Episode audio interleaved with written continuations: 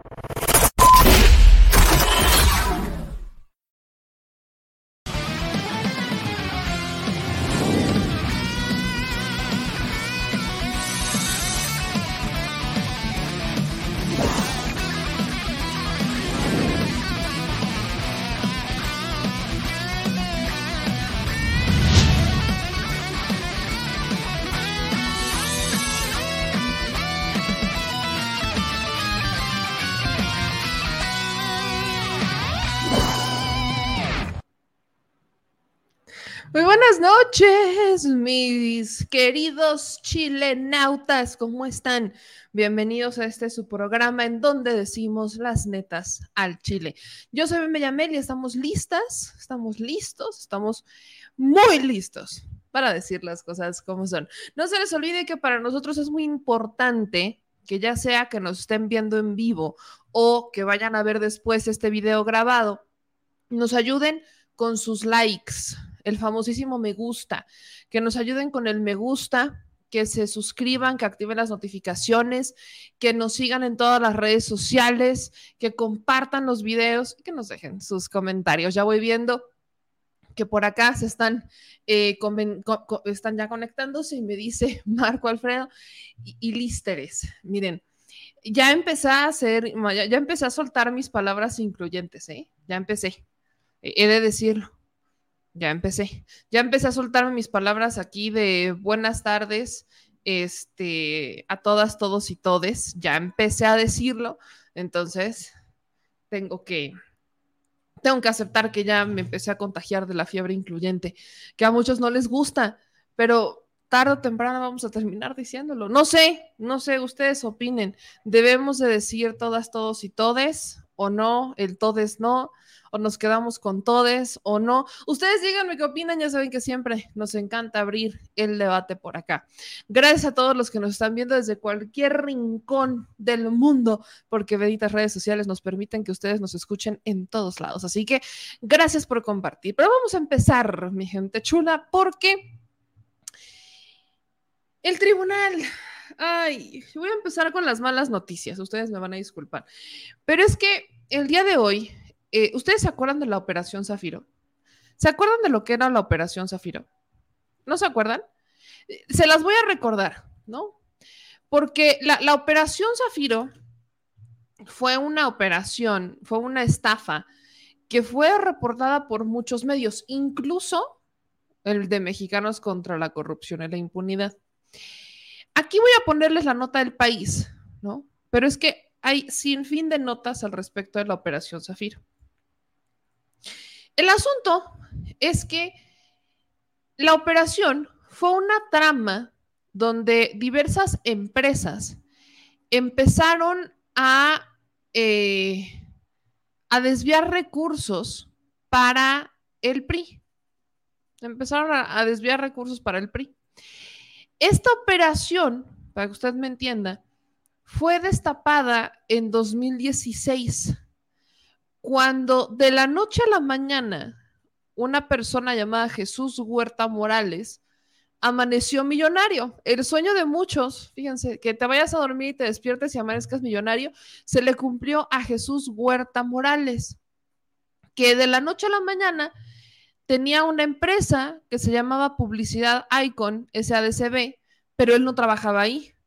Pero casualmente esta empresa le había girado dos cheques por 5 millones de pesos cada uno.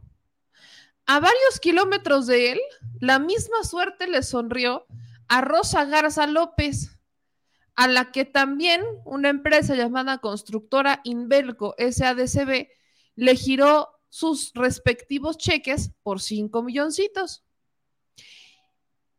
¿Qué es lo que tenían en común Jesús Huerta y Rosa Garza? Pues que eran militantes del PRI. Imagínense ser del PRI, ¿no? Con razón, con razón, y uno preguntándose, oigan, ¿por qué? O sea, como por, ¿por qué los priistas hoy desaparecen? ¿Por qué los priistas empiezan a extinguir? Ah, pues sencillo, porque ya no les dan sus 5 millones a sus simpatizantes, oigan, ya no les dan, ya no les llegan esos respectivos chequecitos, ya nada más no les llegan no, no, no les están llegando. Ya, bye, ya no hay más cheques.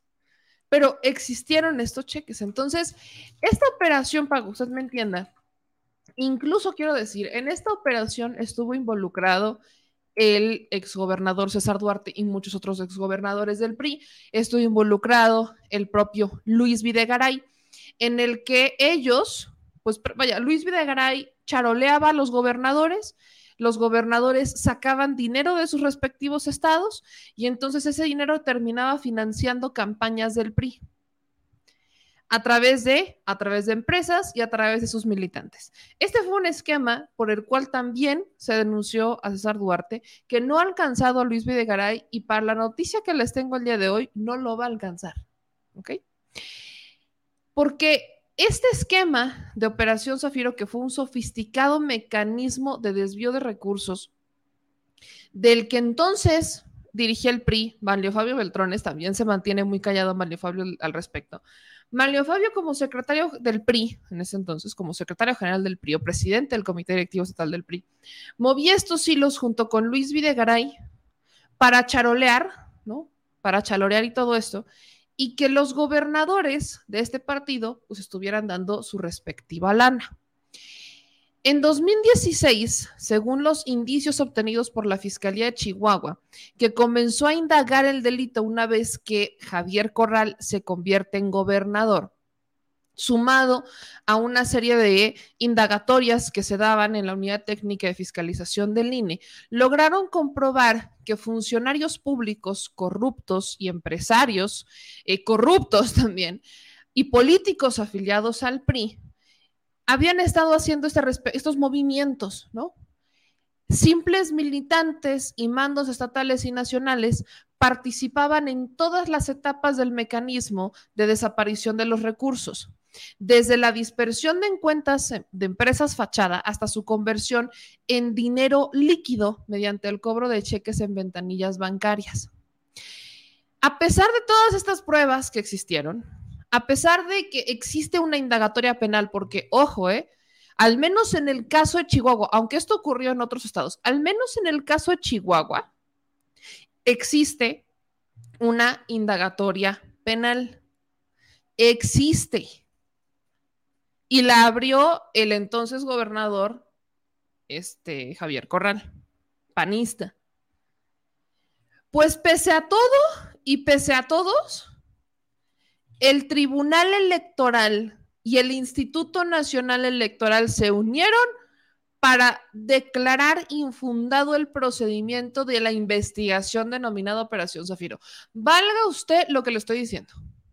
Estamos hablando de millones de pesos, millones de pesos que desaparecieron de los estados y que terminaron financiando campañas del PRI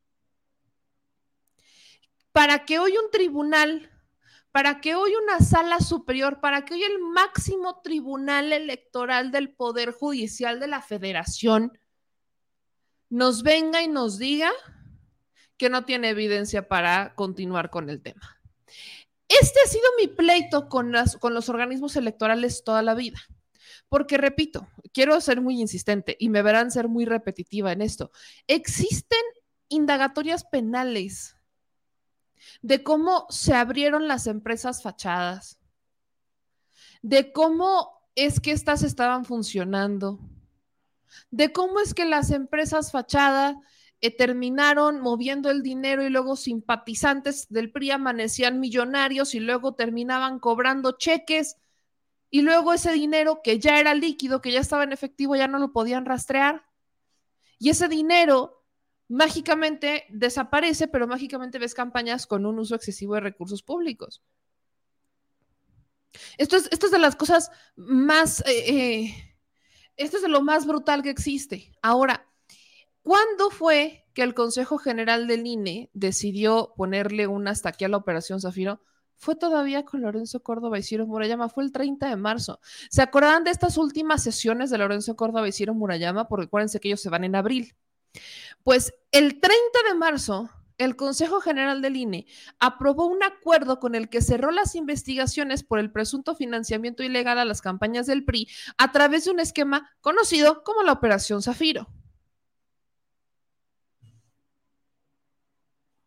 El, el, INE de Lorenzo Córdoba lo hace el 30 de marzo y ahora 5 de julio el Tribunal Electoral dice, el INE tiene razón. La investigación de la Unidad Técnica de Fiscalización describió detalladamente la triangulación de recursos del gobierno federal y local a través de las empresas fachada que se dieron en 2016. Originalmente, la Unidad Técnica de Fiscalización proponía declarar fundado el caso de financiamiento ilegal al PRI y al detectarse un presunto financiamiento ilegal por 250 millones de pesos, tampoco es como que el PRI hubiera sufrido, ¿verdad? Porque ¿cuál es el castigo? El peor castigo que le pueden dar un partido político por un financiamiento ilegal, que pague una multa.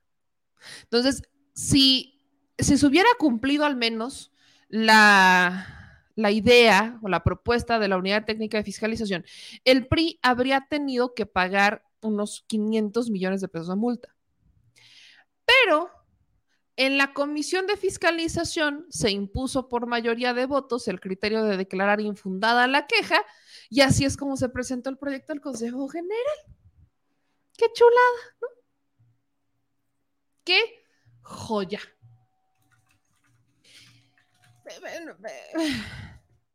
Esta es una maravilla, permítanme decir, eso es una, una verdadera joya. Joyaza, joyaza la que les estoy contando en este momento. Nada más. ¿Por qué? Pues porque puedo. Imagínense cómo andamos en, en, tiempos legales, imagínense cómo andamos para que el entonces Consejo General del Instituto Nacional Electoral declarara infundado y lo que hoy hace el tribunal es darle la razón. Es nada más eso, darle la razón. El Tribunal Electoral, y voy a leer lo que dijo. La Sala Superior del Tribunal Electoral del Poder Judicial de la Federación confirmó por mayoría de votos la resolución del INE en la que no se pudo determinar que el PRI hubiera recibido aportaciones de entes prohibidos para su campaña local de 2016. La controversia inició a partir de las quejas presentadas por Morena, Acción Nacional y el PRD en contra del PRI y de quienes resultaban responsables por la existencia de presuntas aportaciones indebidas a favor del partido denunciado a partir de distintas notas periodísticas y de hallazgos de una auditoría de fiscalización local.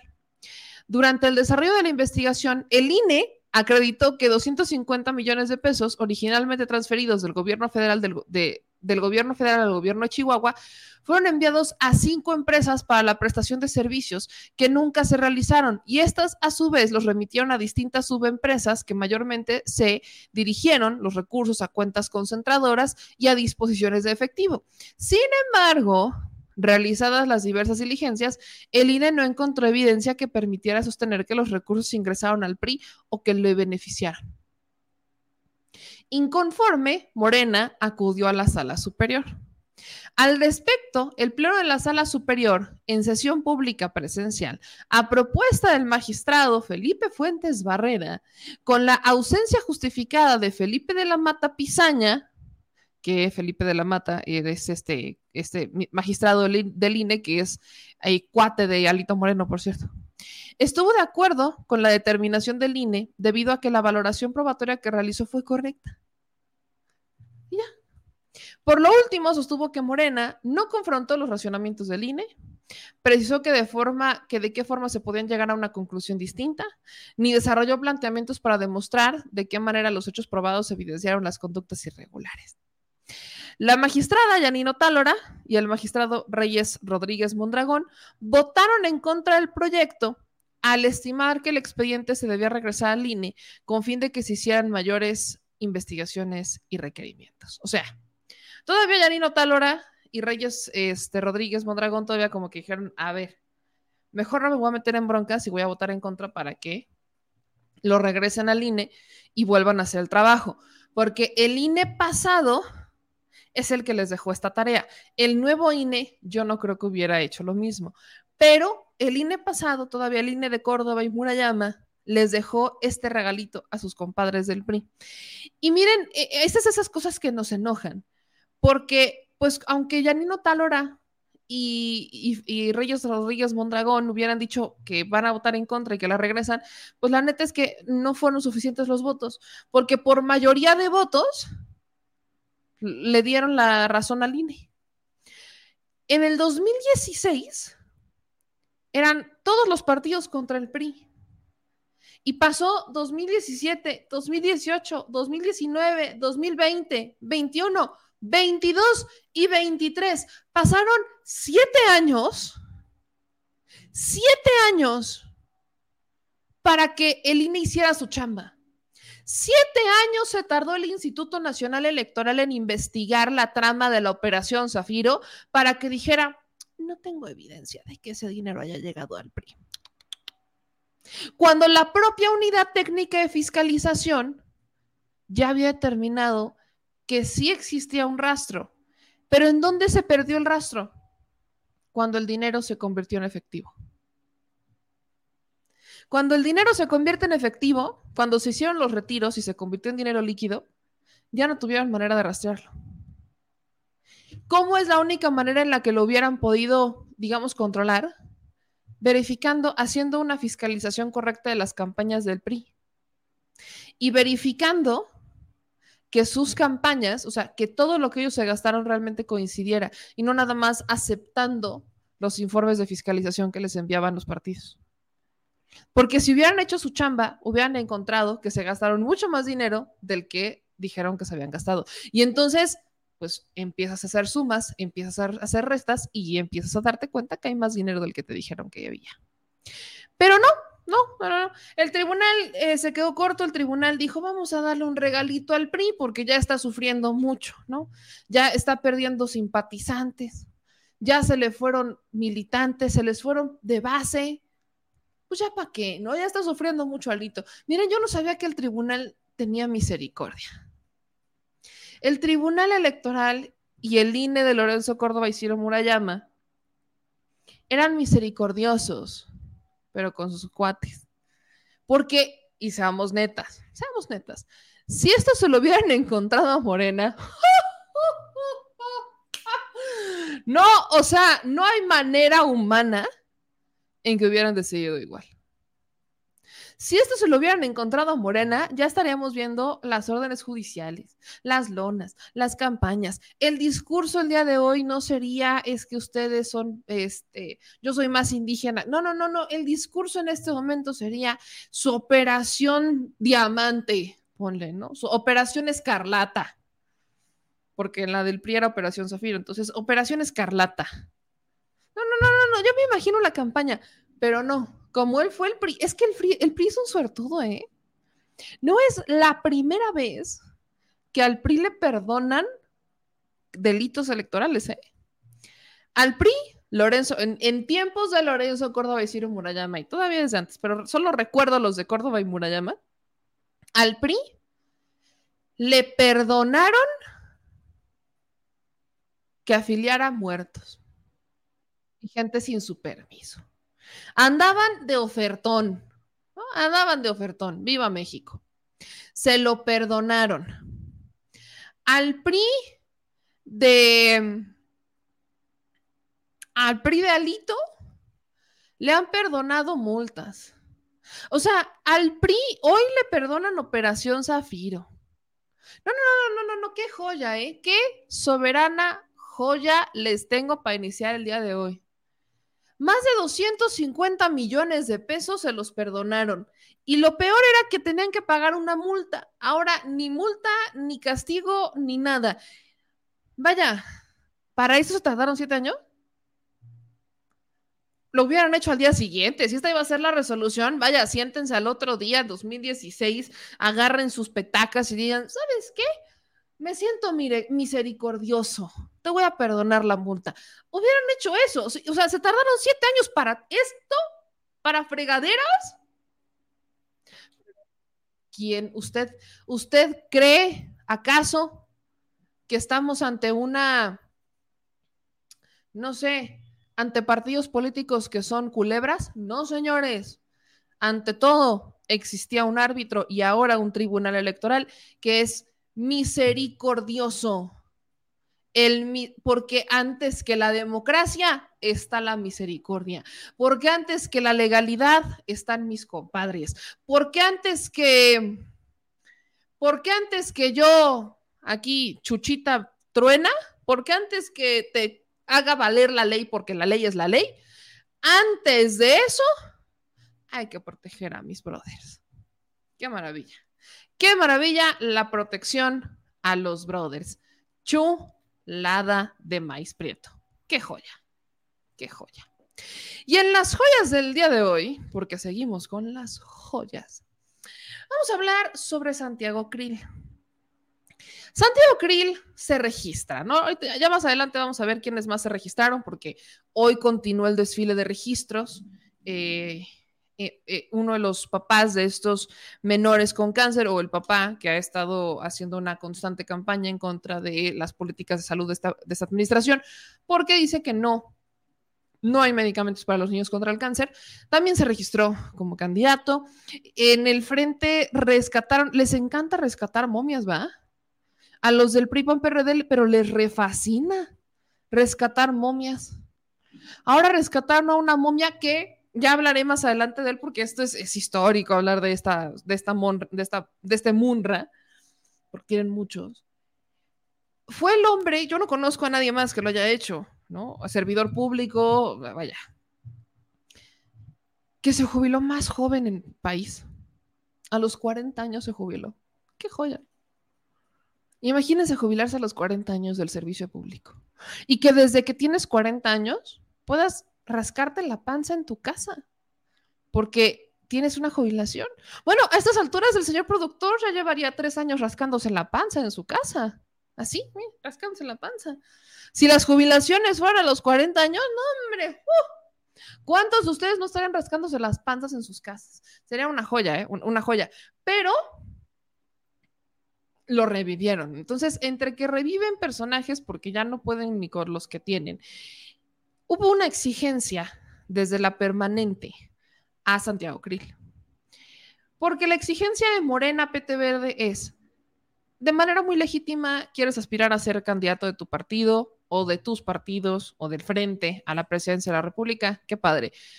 Pero renuncia, pero sobre todo renuncia a la a la presidencia de la mesa directiva de la Cámara de Diputados. Renuncia al fuero, salte a hacer campaña, destínale todo tu tiempo a hacer campaña. Entonces, la diputada Aleida Álvarez Ruiz de Morena presentó en la sesión de hoy un punto de acuerdo para sacar a Santiago Krill, para que ahora sí Santiago Krill formalmente pues dejara de ser este presidente de la mesa directiva de la Cámara de Diputados y que se convirtiera, ahora si quieres, adelante, que se convirtiera en el candidato que quiere ser. Vamos a escuchar el punto de acuerdo que se presentó. Logista, hacemos esta proposición con punto de acuerdo por el que la Comisión Permanente del Congreso de la Unión exhorta respetuosamente al legislador federal Santiago Krill Miranda a que solicite licencia como diputado federal de la sexagésima quinta legislatura del Congreso de la Unión y en consecuencia se separe de su cargo como presidente de la mesa directiva de la Cámara de Diputados a efecto de que pueda participar dentro de los procesos internos de la fuerza política a la que pertenece sin poner en riesgo la conducción y eficiencia del cumplimiento de las funciones constitucionales de la Cámara en comento, suscrito por legisladoras y legisladores de los diversos grupos parlamentarios. Solicito se integre el texto íntegro en el diario de los debates, ya que voy a hacer una exposición de las diferentes situaciones que se han dado en torno a esta solicitud. Primero, que queremos plantear si es ético venir con la piel de demócrata a defender su permanencia en el cargo para ganar visibilidad en su contienda interna. Esa moción que hicieron al principio da cuenta de que no entienden en dónde están parados y cuál es la investidura que deben respetar y hacer valer ante el poder del Congreso de la Unión, uno de los poderes del Estado mexicano. Están en todo su derecho de participar en los procesos internos de sus partidos, de sus eh, grupos políticos, pero no ostentando un cargo como el que ostenta el diputado Santiago Krill, que además quiero recordarle que cuando la ley orgánica se dictaminó en la Cámara de Diputados en 1999, él era parte de la Comisión de Reglamento y Prácticas Parlamentarias, en donde la exposición de motivos de esta ley, en donde se hacía un cambio interesante de las funciones de la presidencia de la mesa directiva de la Cámara de Diputados, contiene entre sus consideraciones para el artículo 22 el establecimiento de una nueva concepción de la mesa directiva del Pleno a partir de su caracterización como un órgano tutelar del imperio de la Constitución, del orden jurídico y de las libertades de los legisladores, sobre la base de que sus integrantes y particularmente su presidente se aparten de sus legítimos intereses partidistas para colocarse en una posición de servicio a la Cámara por su actuación suprapartidaria. A fin de que esta concepción pueda concretizarse en nuestra vida parlamentaria, la norma propone los siguientes elementos atinantes a ello. La elección de sus integrantes mediante la votación calificada y todo lo que contiene las características de la elección de la presidencia de la mesa directiva. Pero aquí están, en las consideraciones, lo que debe cubrir el perfil de quien encabeza la Cámara de Diputados, guardar esa probidad, la unidad de la Cámara, el no prestarse a una serie de debates que lleva más de 15 días haciendo en medios públicos y además con la ayuda, claro está, de quien nombró como coordinador de comunicación social en la Cámara. Es potestad de la presidencia nombrar al coordinador de la Cámara. Son recursos públicos utilizados para la promoción de una persona que, por más legítimo que sea el interés que tenga de entrar a, cualquier contienda, sea del presidente de su manzana, pues que lo haga sin ostentar el cargo público. Por eso es que nosotros llamamos hoy a la Cámara bueno, más bien a la bancada del PAN, a que respeten la investidura que le otorgamos a Santiago Krill y tomen la decisión de sustituirlo porque por la, la o él quien mejor decidan. Nos queda claro que es un lugar que le corresponde al Partido Acción Nacional, pero mal hacen en ocuparlo para trascender en una contienda interna que además tiene otra discusión al respecto. Nosotros llamamos aquí a la ética, que no es un término que se utiliza a conveniencia. La ética es disciplina, es una disciplina que debe regir en todo quehacer humano y sobre todo en la política. Por eso este es un llamado ético, es un llamado a que se respete la ley orgánica de la Cámara de Diputados, sí es un tema que pueda abordar la comisión permanente que integran ambas cámaras y tenemos también que hacerle ver a quienes hacemos leyes que seamos congruentes con las leyes que estamos dictaminando y que estamos poniendo en vigor en nuestro país. Y si en la ley se incluyó que el presidente de la Cámara no pueda estar haciendo labor partidista, porque así lo dice la exposición de motivos de la ley orgánica, pues actuemos en consecuencia y entonces pidámosle a Krill su renuncia. Es el momento en el que se debe de del cargo y que haga lo que a su interés convenga, pero no con la investidura que es la presidencia de la Cámara de Diputados. ¿Es cuánto? Ándale, pues. Tienen razón, sí. ¿Por qué?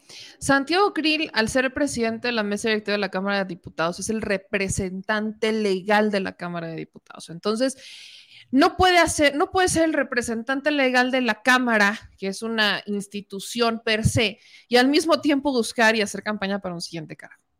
Santiago Krill tiene que, no le están diciendo que deje la Cámara de Diputados, le están diciendo que deje la presidencia de la mesa directiva. Es lo único que lo están haciendo, que deje la mesa directiva de la, o sea, que, que, la suelte, que sea diputado normal, que pida licencia si quiere, pero que no vaya por ahí con la investidura del, o sea, con el poder que tiene al ser el presidente, el representante legal de la Cámara, haciendo campaña para ser presidente de la República. ¿Qué es lo que contestó Santiago Krill? Escuche usted. Compañeras y compañeros legisladores, en esta petición y punto de acuerdo hay, existen dos grandes temas de debate. Y qué bueno que se plantearon porque es menester aclararlos. Primero, la parte jurídica. El presidente de la Cámara de Diputados es presidente cuando está en funciones. Y está en funciones cuando está ejerciendo sus facultades como presidente de la Cámara, siendo esas facultades perfectamente descritas en la Constitución, en las leyes reglamentarias y en los acuerdos parlamentarios. En esas funciones he cumplido estrictamente con lo que marca nuestro reglamento y el orden parlamentario. En esas funciones. Y eso no me impide absolutamente ser militante opositor ni ciudadano. Ni tampoco me impide expresar libremente mis opiniones ¿Qué va a estar por encima del artículo 62 de la Constitución? Nadie, absolutamente nadie, así sea la mayoría de esta comisión permanente, me puede reconvenir. Nadie, absolutamente nadie. Y entraron por la puerta de atrás. Quieren discutir mi remoción. Convoquen a un periodo extraordinario. Y de antemano les digo, que de una vez convoco también para lo del INAI, para lo de nuestro Instituto de Transparencia. Convoquen a las dos cosas. El reto para Morena, para sus aliados, con el respeto parlamentario que nos merecemos.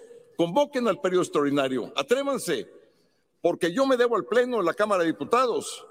Consigan las dos terceras partes de los votos de este Pleno y después nos vamos al Pleno de la Cámara de Diputados a conseguir los votos que ustedes necesitan, si es que lo quieren hacer, para pedir mi remoción. Es el camino, no es otro. Y ahora, no estamos en proceso electoral. El proceso electoral empieza en septiembre. El problema es que los aspirantes de Morena han empezado el proceso electoral desde hace más de un año. Vean nomás los cartelones, los espectaculares. Permítame, permítame, diputado Krill, por favor, permítame, ¿con qué objeto, diputado Manuel Alejandro Robles? Presidenta, si me permite, a través de su conducto, formularle una pregunta al orador. Permítame consultarlo.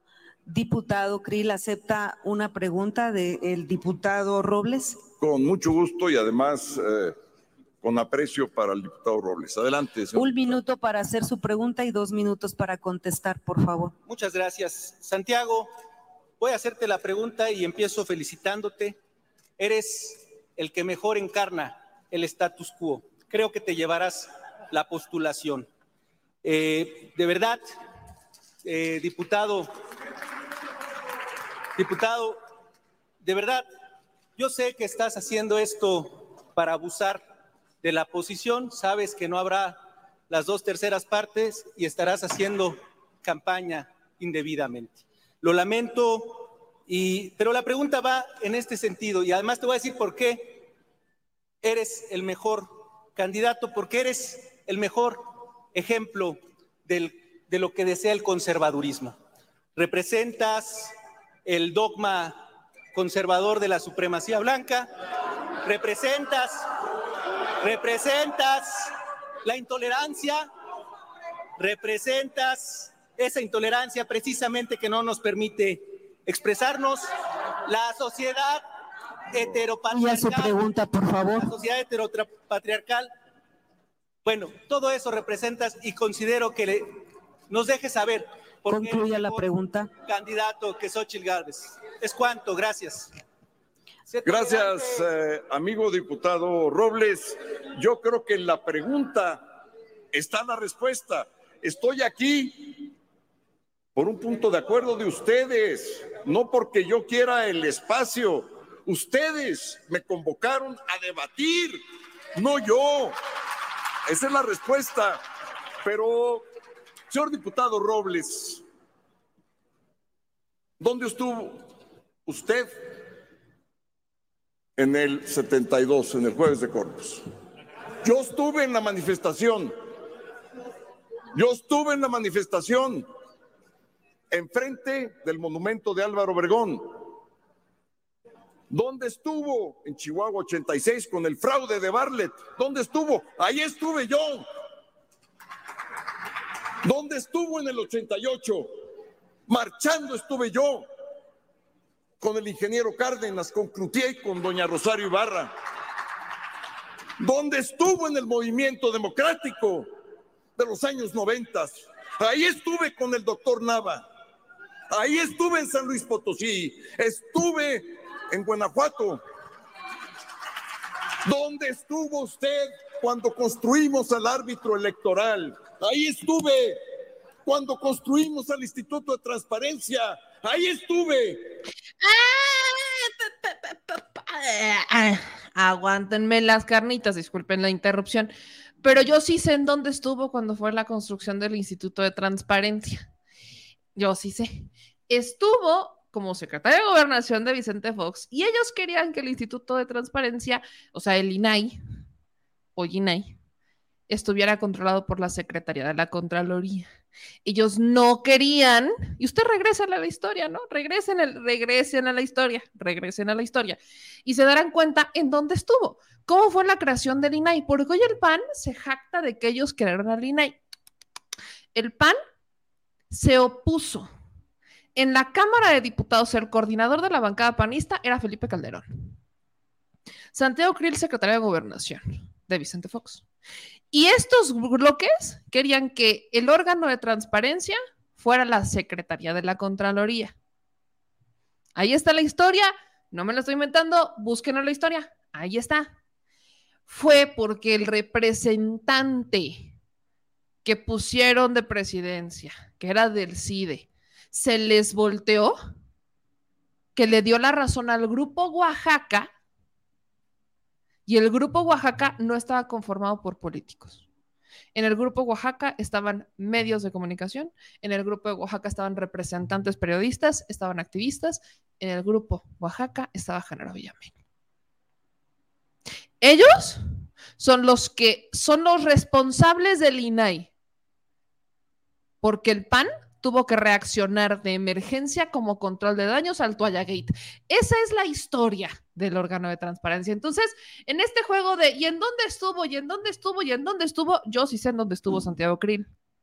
Además del FOBAPRO y todo esto. Pero la historia no acaba acá.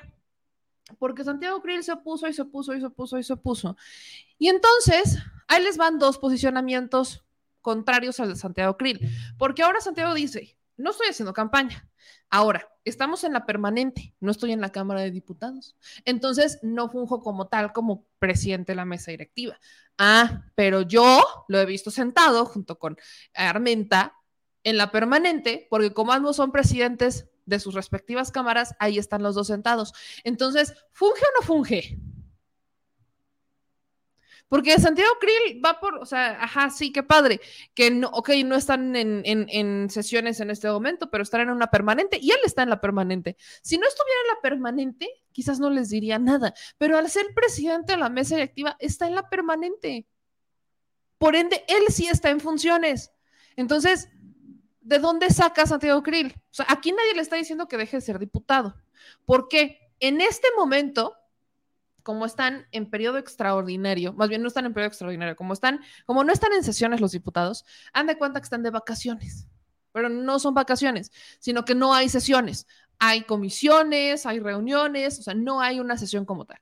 Entonces, en este momento, pues los que no están dentro de la permanente pueden estar haciendo campaña, pueden estar yendo a sus comisiones o no estar yendo a sus comisiones y no pasa nada. Pero los que están en la permanente están trabajando, están en sesiones, ellos están discutiendo, están debatiendo, están en una permanente, diputados y senadores en el mismo recinto. Entonces, Santiago Krill sí está en funciones. Para los que andan, sí, sí está en funciones. Ahora, si Santiago Krill, si, si este nos hubiera agarrado en septiembre, cuando ya están en sesiones, entonces Santiago Krill sí tendría no solamente que echarse para atrás como presidente de la mesa directiva, sino que limitar sus actividades a fines de semana, porque de lunes a viernes trabajan. Ah, de lunes a jueves, póngale, que solo martes y jueves tienen sesiones, miércoles y viernes, pero los demás días no. Entonces, ahí tendría que limitarse. O sea, eh, sea como sea, como lo quiera pintar Santiago Krill, se tiene que bajar de la presidencia de la mesa directiva, pero lo quiere hacer. Entonces, Hamlet Almaguer subió a tribuna para también pues dar el argumento legal de por qué Santiago Krill sí debe dejar la presidencia de la mesa directiva. Quisiera solicitar por su conducto si como moción de ilustración pudiera darse lectura, lectura al artículo 22, numerales 1 y 2 de la Ley General Ley Orgánica del Congreso General de los Estados Unidos Mexicanos, por favor.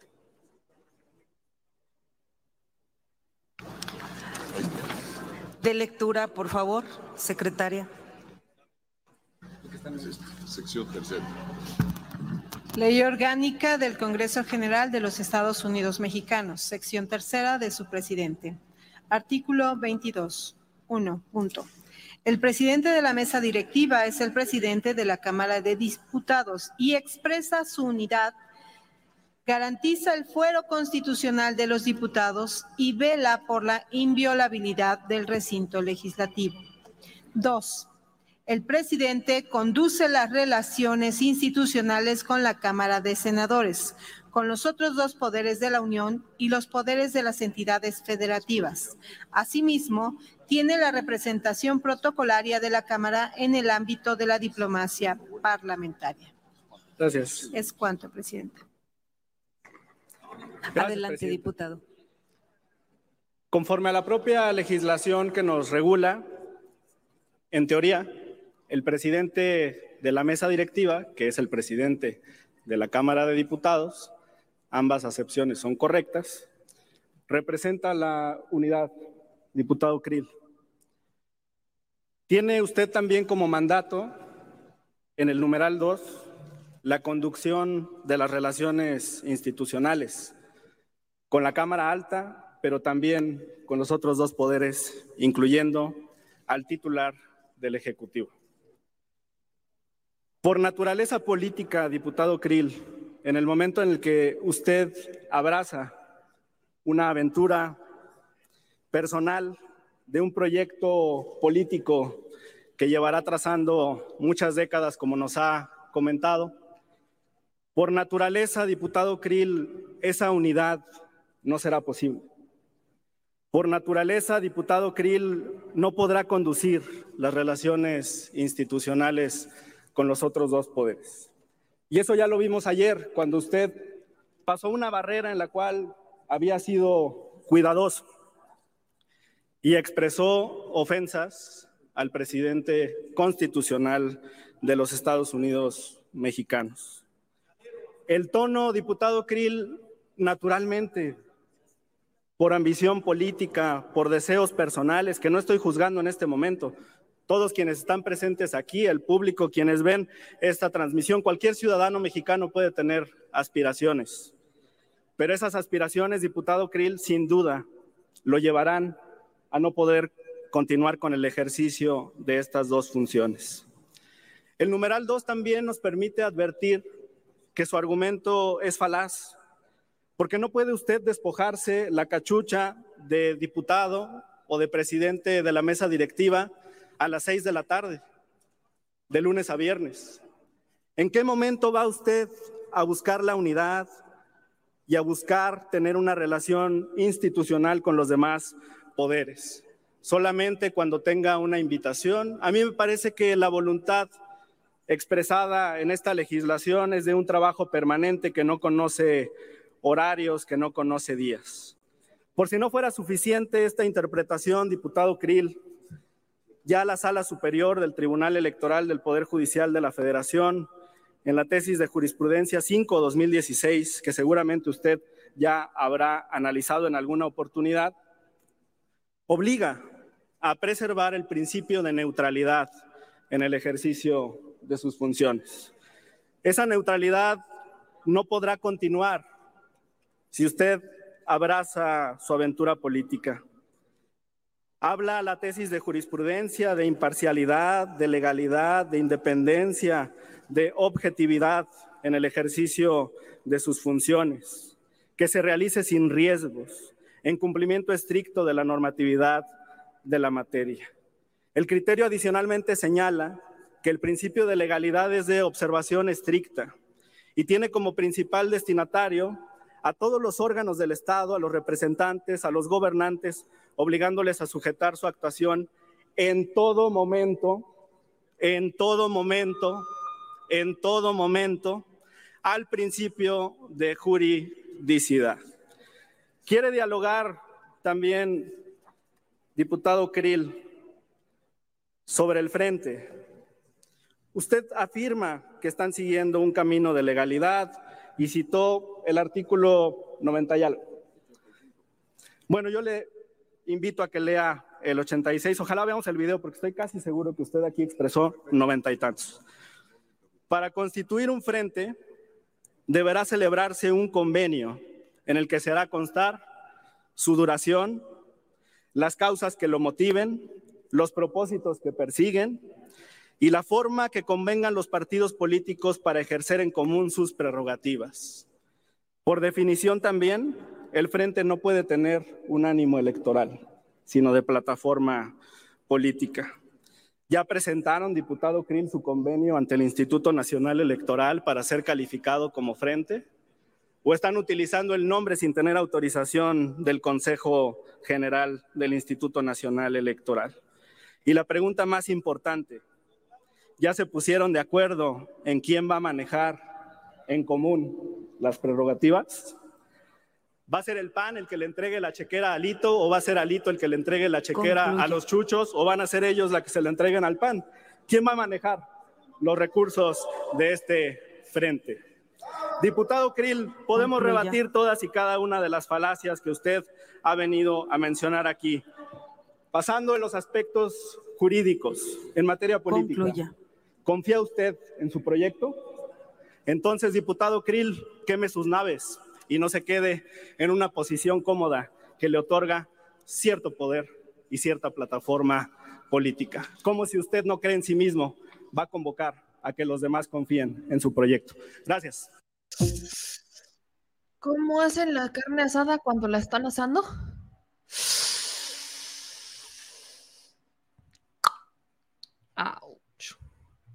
¿Confía o no confía? Entonces, ¿por qué se aferra al hueso? Creo que es una muy buena pregunta. ¿Confía o no confía? Vamos a escuchar cuál fue la respuesta de Santiago Krill a esta, que fue un planteamiento extremadamente contundente de, si no tienes confianza en tu proyecto, lo estás demostrando aferrándote a la presidencia de la mesa directiva. Si confías en tu proyecto, confías en tu método, no la necesitas. Escuchamos. Por el tema de fondo, por el tema que es la parte más sustantiva del debate. La ética. Se dice que es falta de ética que pueda yo a la vez presidir la Cámara de Diputados y ser aspirante dentro del Frente Amplio por México. Es el debate. Y el debate es ético. ¿Qué es la ética? La ética es la ciencia que estudia el bien y el mal y que se vincula a la moral. ¿Qué es el bien y el mal de esto? es algo de carácter subjetivo que cada uno de nosotros va a poder definir. En filosofía, el bien es lo que hace al ser. Y por eso, esta tribuna, cuando se le hace buen uso, es precisamente para parlamentar. Esa es su función de una tribuna. Bueno, de la misma manera, ¿cuál es la ética de un presidente de la mesa directiva de la Cámara de Diputados? La ética es la ley. No hay más moral pública que la ley. Y a mí cuando me dicen, oye, que tu partido, que esto, que el otro, yo digo, para mí no hay más moral pública que la ley. ¿Y por qué lo digo? Porque ¿qué dice nuestra ley, nuestra constitución?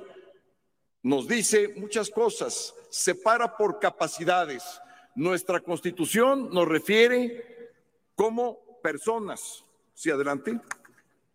Permítame un momento, diputado Krill. ¿Con qué objeto, senador Zamora? De poderle hacer una pregunta. Al... Permítame.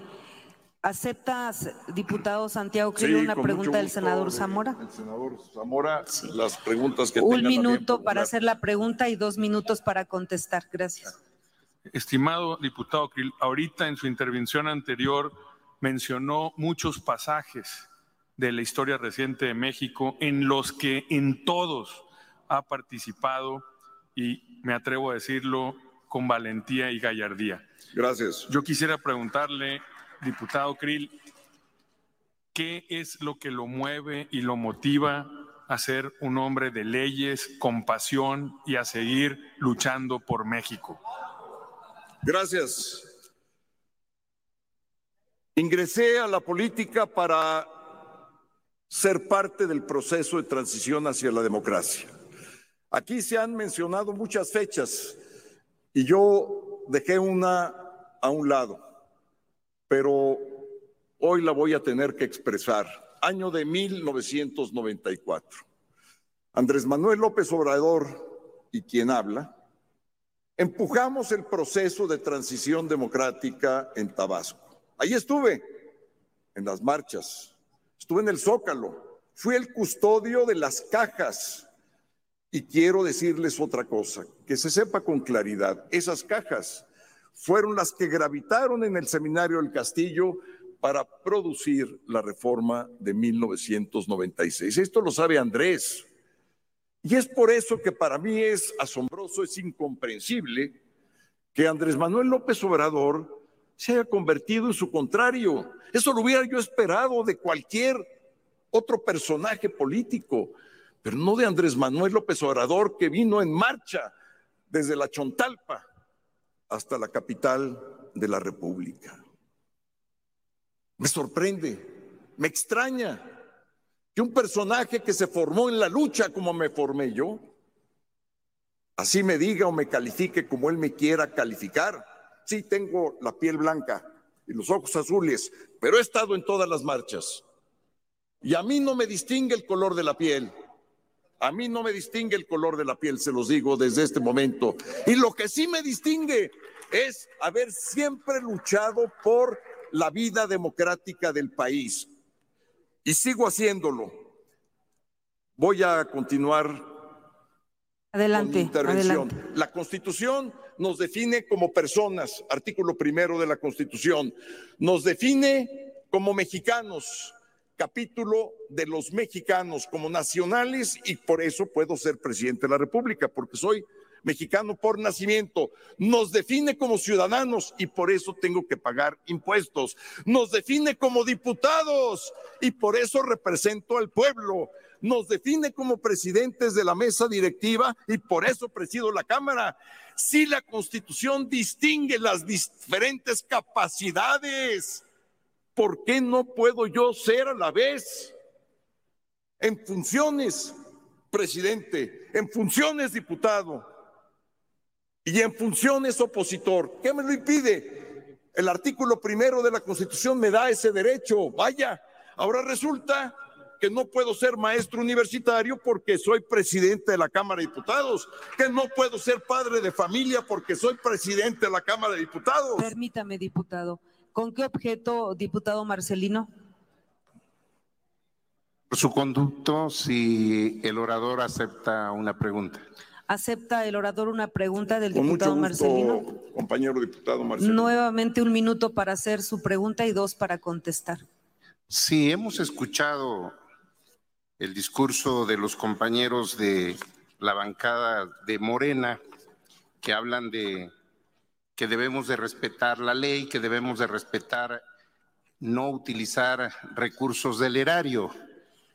¿Qué opina, diputado, que eh, en estas semanas que hemos visto en campaña a las y a los candidatos de Morena, hay gobernadores, te pongo un ejemplo, el de Oaxaca, que recibió a una candidata, obviamente utilizando recursos del erario y a favor de una candidata de Morena.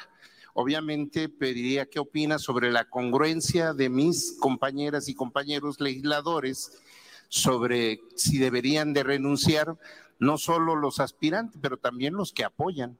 ¿Qué opina de esto? Muchas gracias. Lo que está aconteciendo es una vil simulación, porque las campañas para Morena y sus aspirantes, ojo, no les digo corcholatas, porque son seres humanos y tienen dignidad. Y nadie debe referirse a ellos como cosas.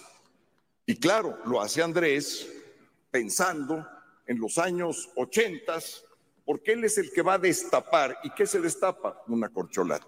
Entonces, lo primero que hay que decir es que hay que corregir el lenguaje y las referencias.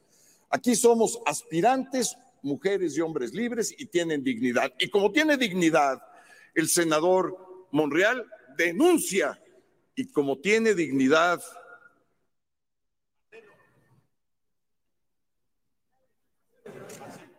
Marcelo también denuncia y denuncia a los gobernadores.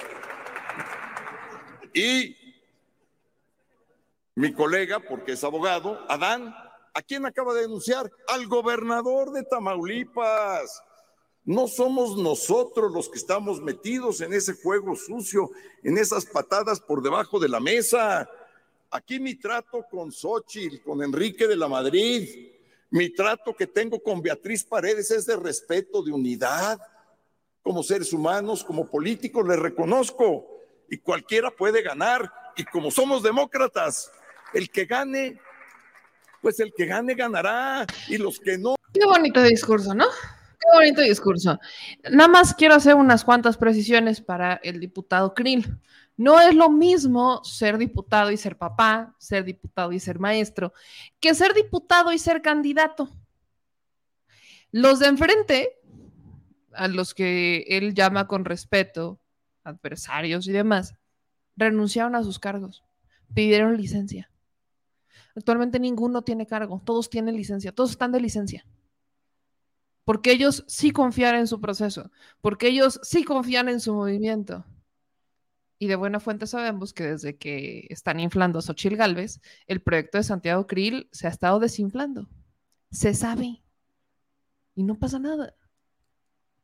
Pero si Santiago Krill no cree en su proyecto y por eso no se quiere bajar de la presidencia de la mesa directiva de la Cámara de Diputados, ¿qué más esperan? O sea, e, él, no cree en su proyecto, está demostrando que no cree en su proyecto, está demostrando que tiene dudas, está demostrando que hay miedo, está demostrando que está demostrando que nada más su proyecto, o sea, que sí es posible que esté cargado en los dados y que ya hayan elegido a una persona. Está demostrando todo lo que el presidente dice en las mañaneras.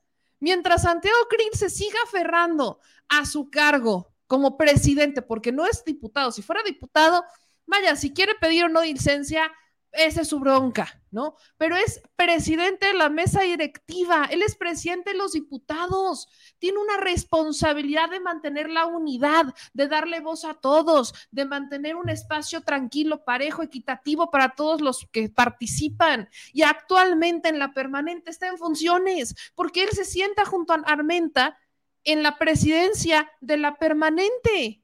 Están sentados los dos ahí está en funciones. Entonces, coincido con lo que dijo Hamlet, que se va a quitar a las seis de la tarde, se quita el sombrero de presidente y a partir de las seis en adelante ya es entonces candidato a la interna de su partido. Y que no quieran jugar con él, es que ellos llevan un proceso y nosotros. Ese es exactamente el mismo proceso. Están contendiendo para ser candidatos a coordinador del frente, que es lo mismo que está haciendo Morena, que sabemos que el que salga de ahí sea el candidato a presidente, eso lo sabemos muy bien, están, están compitiendo y van a utilizar un mecanismo de encuestas que en el frente dijeron que estudios de opinión pública, pónganle el nombre rimbombante que quieran. Pero Santiago Krill tiene una representación legal de la Cámara de Diputados. Y no es lo mismo ser el representante legal de los diputados, de la Cámara, de la institución, a ser maestro o a ser papá.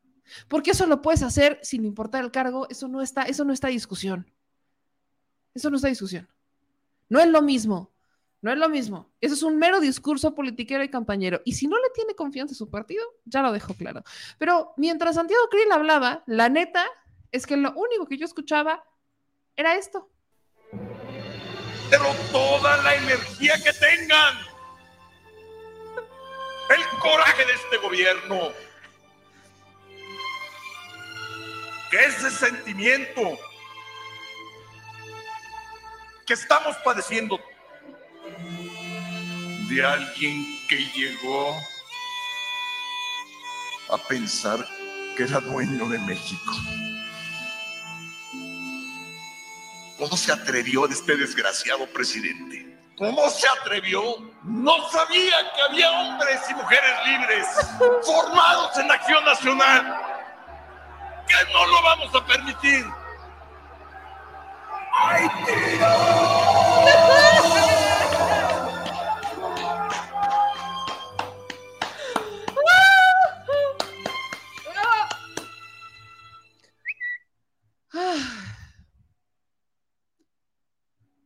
Este video lo voy a repetir tantas veces como se pueda. Joya, joya de video, joya de video. Gracias a Juan Moreno por hacer esta, esta soberana edición necesaria y urgente para la vida política de este país. Joya, porque cada que Santiago Krill habla, lo único que a partir de este momento yo escucho es esto. Y la única imagen que se viene a mi mente es esta. Libertad, Santiago Krill. Libertad. Maravilloso. Miren, hasta se me salió mi lagrimita. A la que deberían de contratar para estas, para llorar es a mí, ¿eh? Porque hay, estoy que les cuento. A mí se me sale la lloradera bien fácil. Ya, miren, yo, mis ojitos, inmediatamente que, que me los mojo y que lloro. Maravilloso, maravilloso. Así que si así están en este momento, imagínense cómo estará después. Pero si hay tiro. Qué joya. Y vamos a analizar cómo andan las internas del PRI PRD con México a mi diestro, con nuestros jovenazos, para ver cómo andan los, los escenarios dignos para un BAFTA.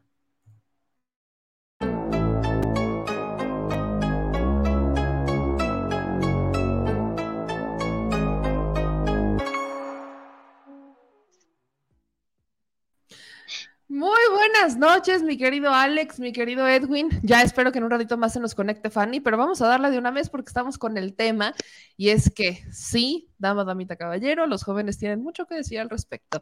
Mi querido Edwin, ¿cómo andas? Buenas noches. Muy buenas noches, Meme, buenas noches, Alejandro, y a la audiencia. Bien, gracias. Alex, ¿tú cómo estás?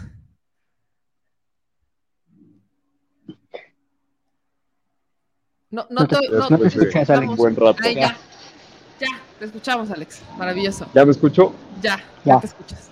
Perfecto. Qué gusto estar por acá. Pues vamos a empezar. Eh, vamos a empezar con estas rondas. ¿Cómo ven la interna del PRI-PAN-PRD? La pregunta es, ¿hay cargada? ¿No hay cargada? El presidente dice, es una faramaya, ya tienen a quién va a ser. Él apunta a Xochil Galvez. Yo digo, pues que sí, pues que no. Xochitl tiene que cumplir con el filtro panista, Santiago Cris lo cumple por default. Por supuesto. ¿cuáles son, ¿Cuál es tu lectura, Edwin? A ver, em, el presidente lo dice y creo que lo dice bien, es Faramaya.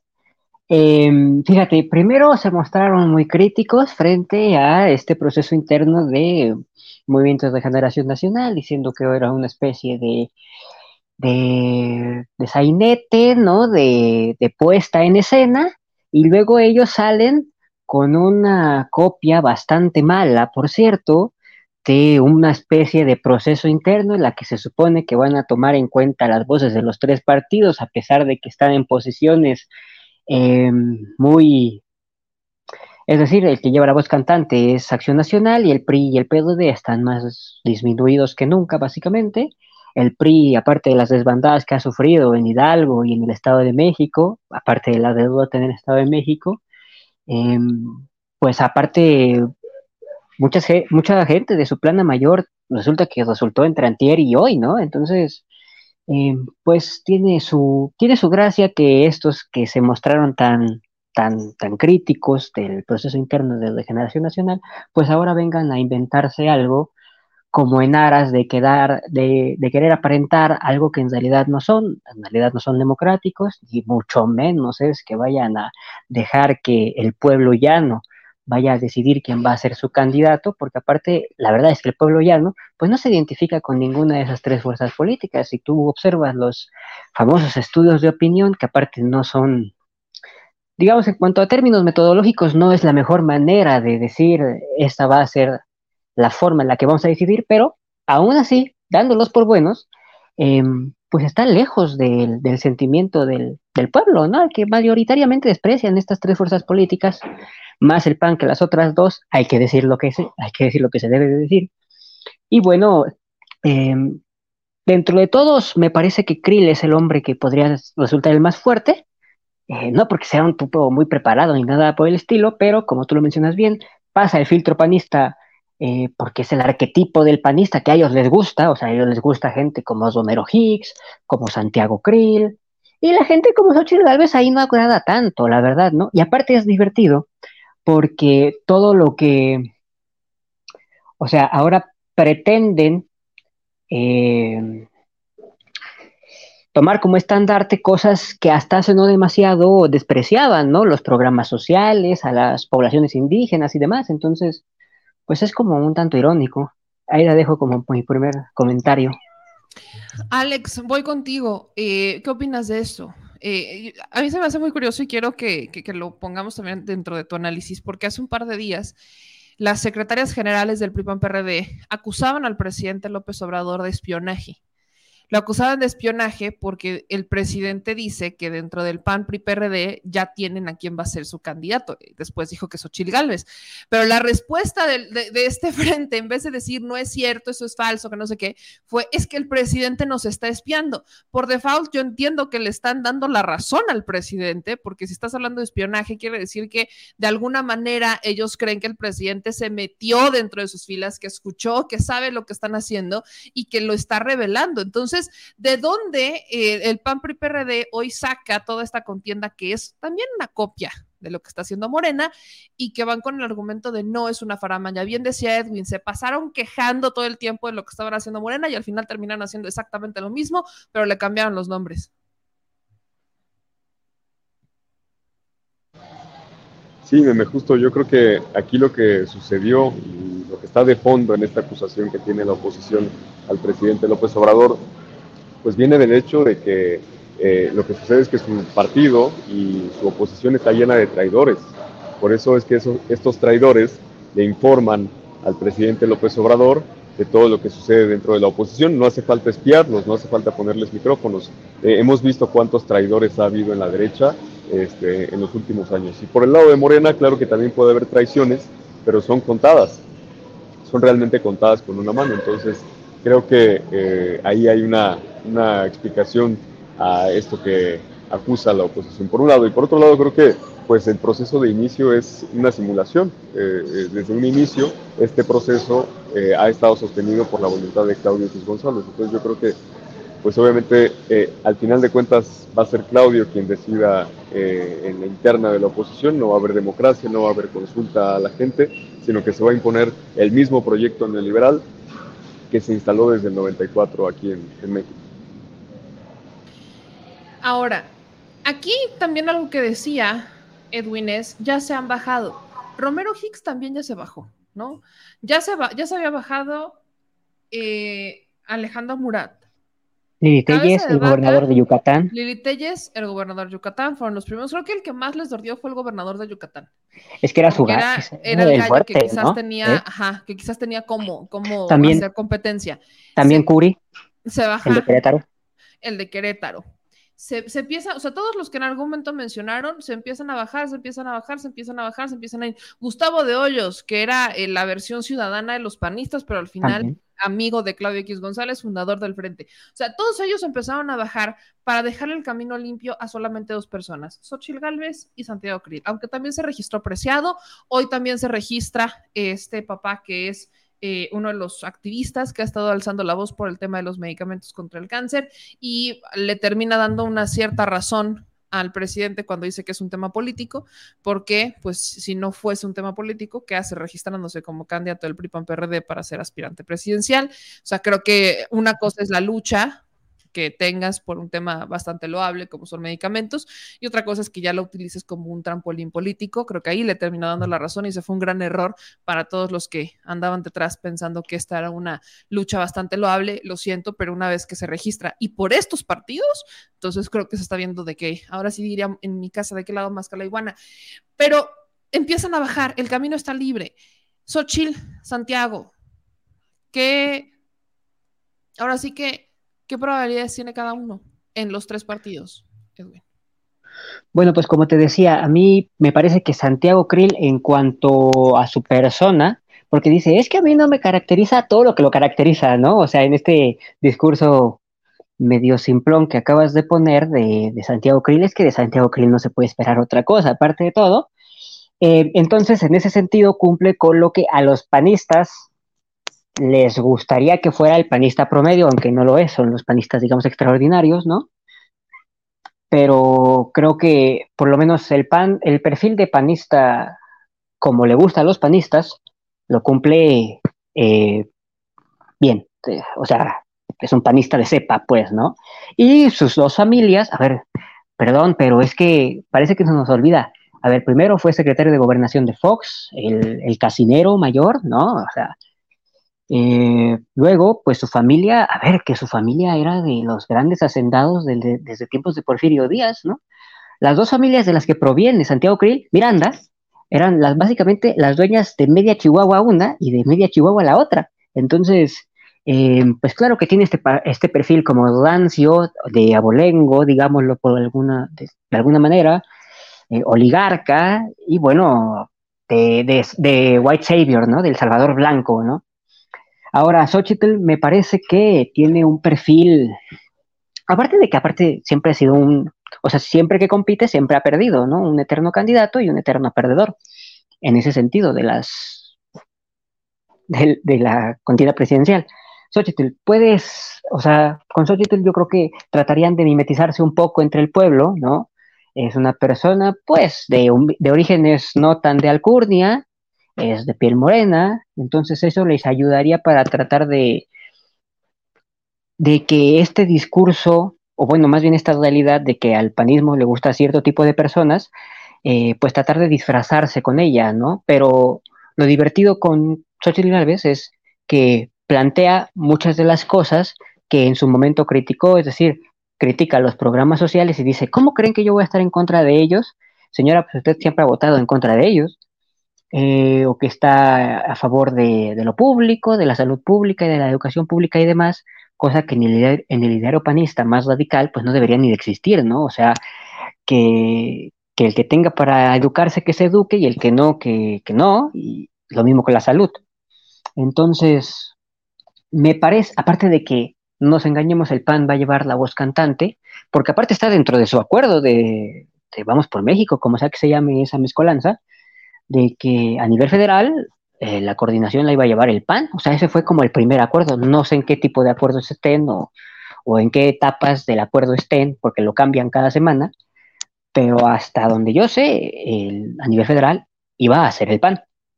Entonces, pues a Xochitl, por mucho que si hay una cargada, y aquí sí es cargada, pero es una cargada mediática, la que está inflando artificialmente, y aquí hay que decirlo con todas sus letras, claro que eh, el fenómeno de Xochitl Galvez es, es totalmente artificial. Y no voy, y no porque lo diga yo, incluso la señora Xochitl Galvez, cuando se planteó la reunión de firmas para poder acceder a este proceso, dijo, uy, es que a mí 150 mil firmas se me complicaría demasiado porque, bueno, pues, pues, sus motivos tendrá para decirlo, pero imagínate, 150 mil firmas, es decir, es que, es un personaje totalmente creado, como una especie de Peña Nieto, pero a, mucho menor escala. Entonces, pues, eso es lo que opino de los dos perfiles. Evidentemente, su proyecto es, es esto, la destrucción básicamente de lo público y que aquí rijan las leyes del mercado en todos los planos de la vida humana. Alex, Xochitl Galvez lleva, según su página, 80 mil registros de voluntarios que la van a ayudar a conseguir las 150 mil firmas. Xochitl Galvez representa un perfil que pueda hacerle competencia a Morena, sea quien sea el candidato. Hay un video de Xochitl Galvez apoyando a Claudia Sheinbaum en 2017.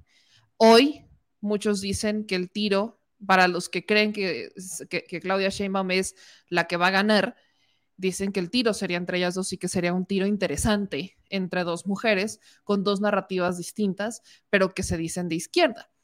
Entonces, ahí estaban estas dos preguntas. ¿Xochitl Galvez representa una competencia? ¿Le, da miedo a la 4T?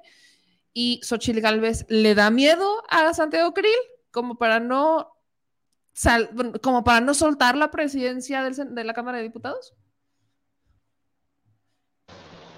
Sí, no, creo que ya todo está a estas alturas muy claro. Yo sí creo que va a ser Xochitl Gálvez la próxima, la próxima candidata de la oposición y que eso ya está definido, ha estado definido desde hace ya tiempo. Entonces, eh, pues yo creo que e, esto se debe a que la oposición lo que está haciendo es correrse al centro, porque está cometiendo el error que han estado cometiendo todas las izquierdas, eh, muchas de las izquierdas de Latinoamérica, incluso la izquierda española y de otras regiones, en donde estas izquierdas se han corrido al centro. Entonces la oposición, la derecha, ha abarcado todo el espectro político de la discusión. En México está sucediendo exactamente lo inverso, porque es la izquierda la que tiene la hegemonía en este momento del discurso del debate público y es la oposición que en lugar de radicalizarse se corre al centro. Y está, toma, está adoptando un discurso supuestamente progresista, supuestamente de izquierda, y aunque en el fondo sea el mismo proyecto, porque ahí está el caso de José Ángel Gurría, que ya va a coordinar el proyecto de Nación de la Oposición. ¿Y quién es José Ángel Gurría? Pues fue eh, secretario de Hacienda con Ernesto Cedillo.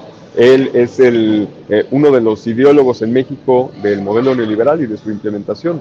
Entonces, creo yo que esta es la mejor eh, muestra de cómo el proyecto de la oposición de la derecha en México, al final de cuentas, sigue siendo el mismo que hace 40 años solamente que ahora están tratando de ganar los votos a través de un discurso, como les digo, supuestamente progresista, supuestamente de izquierda, que al final les va a dar el mismo resultado que le ha dado a la izquierda en otros países correrse al centro. El resultado va a ser pues la desaparición o, cuasi desaparición política de estas fuerzas. Quiero meter a la discusión a una mujer que admiro mucho y que me encanta traerla por aquí, a mi querida Estefania Meras, porque quienes vieron los primeros debates de México a mi diestro, se acordarán que yo algo le reclamaba a Fanny y es ¿qué diablos haces en el PRD? Ya no está, ya, ya voló, me hizo caso, no es cierto, ya voló. Pero eh, Fanny creo que nos puede dar una versión desde otra versión, ya la han visto por acá, pero quería hacer esta introducción porque hoy estamos hablando de una mujer, o sea, Xochitl Galvez versus Santiago Krill en la interna del PRI-PAN-PRD.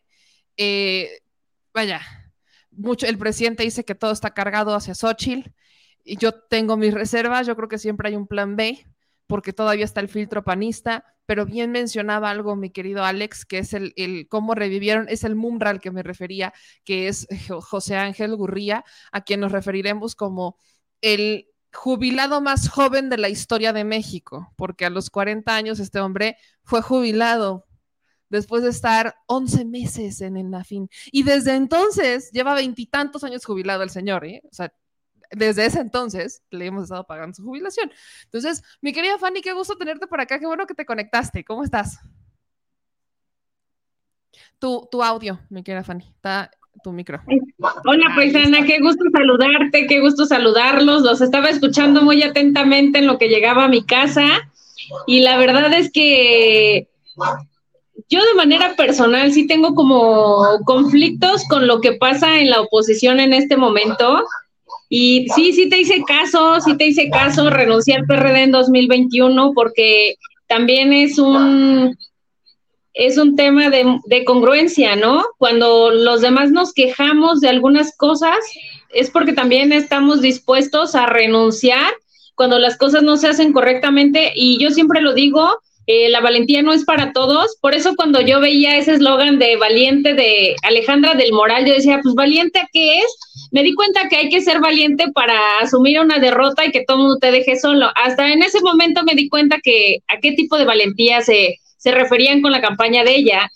Y bueno, la verdad es que yo tengo como un análisis, tal vez eh, en algunas cosas coincida y en otras no, pero en el tema de la interna del PRI-PAN-PRD, de entrada, eh, es muy claro el miedo que le tienen a ciudadanizar los partidos políticos, porque em, para todo hay un pretexto. O sea, definitivamente no, no dejaron que los ciudadanos realmente se involucraran, que pusieran reglas más estrictas, filtros más estrictos, que fueran más exigentes, que hubiera un filtro real para ceder el poder a los ciudadanos. Desde ahí considero que sí es una farsa en gran proporción lo que están haciendo. A lo mejor el, método no es malo, lo que es malo es que el control siga en las manos de los partidos políticos, porque si ellos hubieran tenido la intención de hacer las cosas diferentes, los filtros hubieran pasado únicamente por ciudadanos probados, por ciudadanos que eh, tuvieran trayectorias impecables, porque claro que los hay. Así como yo siempre lo digo, en todos los partidos políticos hay gente valiosa, sí la hay,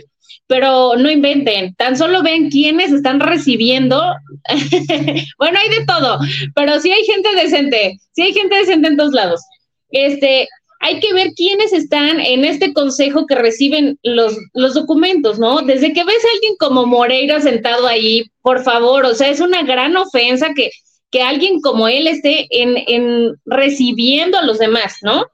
Y, y, además que sus filtros realmente me parecen muy, muy banales, o sea, Cuadri no tuvo que haber ni siquiera haber llegado a la mesa, ¿no? Desde ahí te das cuenta qué tan frágil es este método que crearon o intentaron crear y aunque tenga un fin muy noble, definitivamente eh, para mí sí es una gran farsa. ¿Por qué? Porque ahorita, pues, los más fuertes es Santiago Krill o Xochil Gálvez. Los dos representan exactamente lo mismo, ¿no? O sea, Xochil Gálvez trabajó en un sexenio de un presidente y tampoco es que haya tenido un trabajo excepcional que tengamos que presumir y reconocer los mexicanos. Y bueno, Krill tiene un sinfín de trayectoria política, pero la mayoría de, de, los espacios que ha pisado es de manera plurinominal. Las presidencias no son plurinominales, afortunadamente, porque seguramente sería presidente plurinominal, ¿no? Entonces, partiendo de eso, ver esos dos perfiles, yo yo quiero invitarlos a que apostemos por el relevo generacional y que si se abren las puertas, las abramos para gente nueva, con ideas nuevas, porque definitivamente estos tres partidos están apostando a que porque las personas no coinciden porque con Morena van a votar por ellos y no, así no funciona la política y se los han demostrado, por eso han ido perdiendo espacios, por eso han ido los han ido sacando de los estados y no quieren entenderlo. No hay peores enemigos de los tres partidos políticos que sus dirigentes nacionales, que dentro de su soberbia infinita no entienden que o se renuevan o se mueren. Y bueno, me queda claro que prefieren morir que renovarse. Y ahí está como el gran dilema que tenemos nosotros que analizar y como ciudadanos seguir castigando hasta que cambien o sacarlos del sistema. No hay de otra. No lo pudiste decir mejor, Fanny. Yo lo, venía diciendo toda la semana pasada. Los partidos políticos como el PRI, PAN, PRD prefieren cambiar de ideología, cambiarle el nombre antes que cambiarse. O sea, prefieren decirle al mundo, eh, ya ahora soy de centro izquierda, ¿no? Soy socialdemócrata. El PRD que tenía que estar haciendo eso. O sea, el PRD que nació de izquierda, ¿con qué cara llega? Es que soy socialdemócrata. O sea, no, pero prefirieron eso que realmente hacer un ejercicio de diagnóstico, decir en qué estamos mal, por qué perdimos en el 2018 y empezar a ver quiénes definitivamente ya no pueden estar porque ya nos pasaron a fregar y quiénes, pues vale la pena que continúen. Entonces, eso no, no ha pasado, lamentablemente. Vámonos con esta última ronda. Eh, justamente, me, retomo lo que dice Fanny. Eh, eh, en la interna del PRI-PAN-PRD, sus dirigentes parecen más enfocados en la última misión de destruir a los partidos. Ahí tenemos el caso de Alejandro Moreno Cárdenas, que adelantó adelantó la extinción del PRI bastante tiempo. Ahí tenemos al del Partido Acción Nacional, el propio Marco Cortés, en un intento por eh, ciudadanizar, les quedó corto, no quisieron soltar el control, perdieron el mini INE, el, el, poder de Claudio X González. O sea, parece que estos, en la desesperación de querer poner a alguien, simplemente están buscando a ver qué pasa con Morena. Pregunta, el método, la interna, el PRI-PAN-PRD, surge de la desesperación por lo que está pasando enfrente con el Morena PT Verde, surge como una copia o surge simplemente por la inercia de si ellos lo hacen, nosotros tenemos que hacer algo similar porque vemos que el mecanismo va a ser con encuestas, que su mecanismo va a tener medios ciudadanos, pero también va a tener la mano de los partidos políticos dentro y que van a ser foros. Santiago Krill se debe o no de ir de la presidencia a la mesa directiva hay miedo, ¿qué pasa? Y sus conclusiones. Empiezo contigo, Edwin. A ver, primero, sí, o sea, em, él se queja de que los demás contendientes, a los que no llama corcholatas, porque me parece que pues no es una manera, digamos, la más adecuada para referirse a ellos, pero dice, pero estas personas eh, abandonaron sus puestos de elección popular, bueno, unos, otros no, otros tienen funciones administrativas dentro del gabinete, pero bueno, pues se votó por el presidente y el presidente los puso ahí, ¿no? Bueno, ¿a qué voy? A que ellos por lo menos denunciaron y están de licencia. Otros, bueno, pero él no. Él sigue aprovechando la tribuna, él sigue aprovechando su posición, porque aparte, al ser presidente de las mesas directivas, tanto por un lado del Senado como por la Cámara de Diputados por el otro, te vuelves una especie de cabeza visible, ¿no? De, del poder legislativo y con todo lo que esto conlleva, tienes acceso a las conferencias, a más conferencias de prensa, a más tiempo en tribuna, cosas por el estilo, que sí, eh, pues de las que puedes sacar bastante provecho de manera, pues inequitativa. Ahora, lo del método, creo que esta gente, como te decía, primero se quejó mucho y luego diciendo que esto era una puesta en escena, una farmaya y demás, y luego lo copiaron mal para no variar. Eh, entonces te digo, a mí me resulta irónico, o sea, sí es una copia y sí es en aras de mostrar que quieren, o según ellos vendrían a tener la intención de tener un contacto más cercano con un pueblo que aparte creo que apenas empiezan a entender que está cada vez más lejano de ellos, ¿no?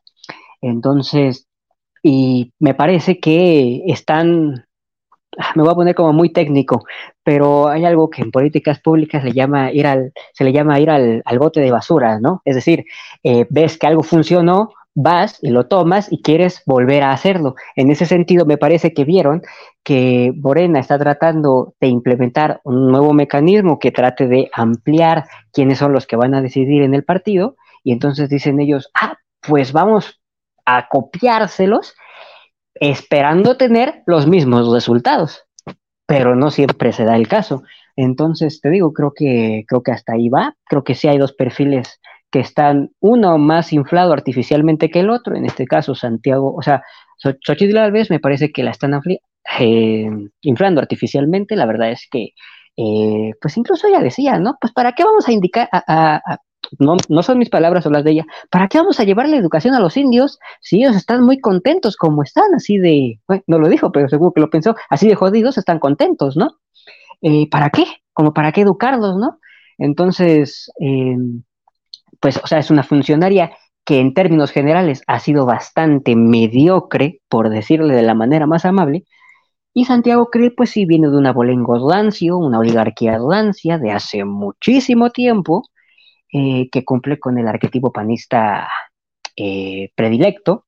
Entonces, bueno, pues vamos a ver qué pasa. El PRI se desfonda, el PRD te digo, va a pelear no desaparecer, que es muy probable que desaparezca, yo creo que lo puedo vaticinar, yo creo que va a desaparecer, o sea, va a perder el registro a nivel nacional, a menos que los otros tengan conmiseración con ellos y les digan a sus militantes, pues saben qué, hay que hacer el favor de votar por estos, o sea, pues táchenle al PDD para que tenga algunos votos, porque pues nada más así, y pues ya nada más, o sea, me parece que de todas maneras sí hay una voz cantante, que es la oligarquía mexicana, eh, con sus medios de comunicación, inflando los dos perfiles, que cualquiera de ellos les viene bien, y pues nada más. Alex, voy contigo. Tu conclusión y tu eh, análisis sobre el perfil, lo que está pasando entre la interna y su método. Yo, yo sí creo que sea desesperación de parte de la oposición, porque creo que ellos lo han demostrado. Eh, uno tal vez podría tratar de encontrar una estrategia premeditada en todo lo que están haciendo, un plan que tengan ya sea hacia 2024 o hacia 2030, incluso un plan a mediano o largo plazo. Pero yo realmente los veo muy desesperados cambiando de estrategia cada semana. Una semana le apuestan a la ultraderecha, la semana siguiente eh, ya ponen a Xochitl Galvez eh, hasta arriba en las encuestas, ¿no? Obviamente encuestas pagadas por el Reforma, por el Universal, entonces yo creo que eh, están titubeando demasiado, están dejándose guiar por personas como Claudio X González, que no es un agente con vocación política, es un gerente, y él administra la política como el gerente que es, así como si fuera un gerente de Walmart. Eh, y, pero eh, claro que en, política hay factores muy distintos, hay condiciones muy diferentes, hay sentimientos que tiene la gente, hay una inteligencia de parte de las y los electores, que es algo que el, propio Claudio X González y toda la oposición no ve, porque creen que la gente es, sencillamente tonta y manipulable. Entonces creo que eh, mientras ellos sigan haciendo eh, toda esta estrategia a partir de, la ganancia, como si en política esto fuera una cuestión de sumas y restas, pues van a tener el mismo resultado que han tenido hasta ahora, creo que durante unos buenos años. Y Steph, cierra contigo. Exactamente lo mismo. Conclusiones sobre el proceso interno, ya lo habías dicho, pero en tu caso quiero agregar esto. ¿Consideras que este proceso pues, ya tiene un ganador, o en este caso ganadora? El presidente dice que es Xochitl Galvez, pero todavía, insistía al principio, el filtro panista es el filtro panista y quien, vaya, quien lo pasa por default es Santiago Krill. ¿Crees que esto vaya a ser un factor en esta interna del PRI-PAN-PRD? Bueno, en este caso, em, quisiera empezar por decir que, bueno, tardaron 10 años en borrar al PRI del país, iniciando por eso. Em, la oposición se está dejando llevar por el tema mediático de la 4T del presidente de la República, porque efectivamente la oposición no tiene una agenda propia, no tiene eh, claridad en lo que tienen que hacer o en lo que quieren construir, y eso es muy obvio y es muy evidente, ¿no? que marchan al son que les tocan y bailan al son que les tocan enfrente. Y definitivamente mientras sigan haciendo como que hacen, eh, definitivamente lo único que, que hacen es fortalecer a la 4T, ¿no? Independientemente de que hagan foros porque quieren que la ciudadanía participe y que, y que dé sus ideas. La realidad es que ya los conocemos. ¿Para qué vas a ir a un foro a perder tu tiempo, mejor váyanse a las garnachas de doña Juanita, a echarse unas memelas, a platicar ahí con los vecinos, que ir a un foro de esos porque sabemos que no te van a tomar en cuenta porque nos los han demostrado N cantidad de veces. Entonces, inviertan mejor su tiempo en un tema de ciudadanía organizada que impacta realmente eh, en la problemática social. Porque los partidos políticos, eh, por ejemplo, el PRI tiene un rechazo brutal con el que no pueden ni ellos mismos. Realmente esta parte en la que todos le tenemos un repudio muy fuerte al PRI por muchas de las acciones que han tenido en sus gobiernos y que ahora tratan de combatirlos en discursos baratos porque no asumir las responsabilidades que tuviste al gobernar me parece eh, muy ruin, porque tendrían que empezar por la autocrítica y reconocer que tuvieron errores para que los ciudadanos dejaran de confiar en ellos. Mientras ellos no asuman esa responsabilidad social que tienen con los mexicanos y las fallas que hubo en sus gobiernos, hablando del PRI y del PAN que han gobernado a nivel nacional, pero también del PRD que en los estados los han sacado a patadas, ya no tienen actualmente ningún estado gobernado. Y entonces, mientras no haya una agenda clara, definitivamente sí es muy complicado que eh, las personas o los ciudadanos los tomen en cuenta como una oportunidad real de combatir a la 4T. Y bueno, para ser muy precisos, yo no estoy segura que Xochitl pase eh, por el, por el filtro panista. La verdad es que sí creo que la están inflando de más. La verdad es que yo soy como enemiga de romantizar de repente esto de, ah, yo fui una, todos tenemos historias trágicas. y yo les cuento la mía, aquí se pone a llorar todos conmigo seguramente. Pero no, yo creo que al final su, su actuar es muy diferente a la historia que ahora nos cuentan, ¿están de acuerdo? Entonces, cuando has sido servidora pública y te has comportado de una manera diferente, ¿cómo quieres que crean en ti? Ahí es lo que ha pasado. Muchos se bajaron de la contienda. ¿Por qué? Porque no tienen estructura partidista, porque realmente no trabajan en el territorio. Y mientras no trabajen en el territorio, evidentemente serán populares en las redes sociales. Pero más de uno es popular en las redes sociales y les han dado una santa madrina en una elección. Y entonces, partiendo de ahí, solamente quiero concluir en lo siguiente. Hay tres cosas muy importantes en los tres partidos. Una, el, al PAN le bastaría que renunciaran unos cuantos militantes para que no tuvieran el, el mínimo de militantes para tener el registro nacional. El PRI tiene un repudio nacional con el que no pueden y no importa eh, que quieran disque ciudadanizar eh, todos los procesos electorales, el nacional, el local, la gente no los quiere, la gente los desprecia. Alito es el peor enemigo del PRI. Mientras Alito siga al frente del PRI, va a seguir la desbandada y no importa que sigan afiliados al PRI, los van a traicionar. Y bueno, para concluir, al PRD seguramente le tendremos que llevar flores el próximo año porque no tiene registro en la mitad del país. Evidentemente es un partido político que tiene un pie en, el funeral que eh, estar viviendo. Y los ciudadanos sí tienen que ser muy rígidos al decir, no voy a seguir votando por un partido que se convirtió en un negocio y que ya no tiene ninguna convicción de ser. Por eso yo le pediría a los ciudadanos que dejen de votar por los partidos que dejaron de aportarle a México hace mucho tiempo. Ande pues, contundente mi querida, mi querida Fanny, y pues les agradezco a los tres por unirse a esta transmisión, a estos análisis. Creo que dejan mucho eh, para los partidos, para los aspirantes y para quienes siguen a estos partidos, para que sean más críticos. Esto es sin importar el partido que sea, urge ser más críticos, porque luego ya llegan al poder y bueno, o los inflan y, bueno, entonces, ¿cuáles son sus redes sociales? Les pido que me ayuden a compartirlas para que aquí la audiencia los pueda seguir. Empiezo contigo, mi queridísimo Edwin, con tus redes sociales. Mi, por ahora nada más mi Twitter, ahí está arroba edmanning-1789. A veces me haces el favor de ponerlo en pantalla. Ahí está, entonces, gente bonita de la audiencia, si gusta seguirme, pues adelante. Eh, a veces escribo cosas interesantes. Y pues nada más. Contigo, Alex, ¿cuáles son tus redes sociales? Muchas gracias. Pues nos estamos leyendo en Twitter, que ya ahora creo que vamos a salir de Twitter, pero mientras todavía estamos por ahí resistiendo en esta red social, este, pues nos vemos ahí como arroba Alejandro 4T-bajo. Ya, ya teníamos unos cuantos seguidores en Twitter, creo que ahora vamos a tener que dejar morir eso para comenzar de nuevo esta travesía. Y pues no, también en, en las demás redes sociales como Alejandro Torres, por ahí nos estamos leyendo. Yo soy fiel creyente que hay que capitalizarlas todas. Así que no te vayas de Twitter, pero también vete a Threads. Ya me dijeron que hagan lo mismo. Mi querida Fanny, tus redes sociales también, porfa. Sí, insisto, también no se vayan de Twitter. Yo creo que al final es parte de la renovación de la tecnología y nosotros nos tenemos que adaptar. Y yo estoy como Fanny Meraz en todas las redes sociales y también a veces hacemos análisis, hay que siempre decir la verdad a pesar de las circunstancias, porque yo veo que algunos romantizan cualquier panorama. Yo creo que siempre hace falta esta voz crítica que tenemos en este espacio y agradezco mucho a Meme y a, a toda tu audiencia que siempre nos acompañen. Les mando un saludo a todos. Pues muchísimas gracias. Nos vemos la próxima semana, que seguro habrá muchas más cosas que decir. Les mando un abrazo a los tres. Cuídense mucho.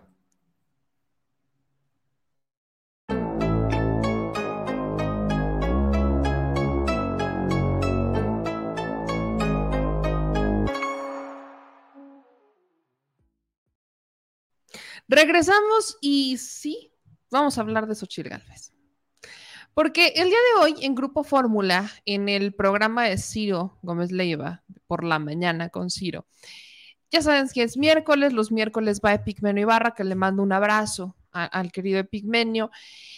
Y mientras Epigmenio estaba hablando, Xochil Gálvez pues solicitó el derecho de réplica al programa y entonces Ciro la mete en llamada telefónica y se da este debate entre Xochitl Galvez y Epigmenio Ibarra. Y la neta es que no tiene pierde. Por cuestiones de derechos, solamente voy a poner el audio. Entonces, escúchenlo muy bien, porque esto se puso sabroso. Es un debate que se puso sabroso y creo que Epigmenio hizo muy bien en cuestionar y decir lo que muchos pensamos. Ciro, buenos días. Saludo con gusto a Epigmenio, todo mi respeto y reconocimiento para él. Primero, precisarle que yo voté a favor de los programas sociales y subí a posicionar en la tribuna favorablemente. Si otros integrantes en la Cámara de Diputados erróneamente votaron, me parece lamentable, los senadores del PAN y de muchos partidos votamos a favor. Estoy absolutamente de acuerdo con la política social del presidente. Estoy convencida que es insuficiente. Eso es lo que yo he dicho.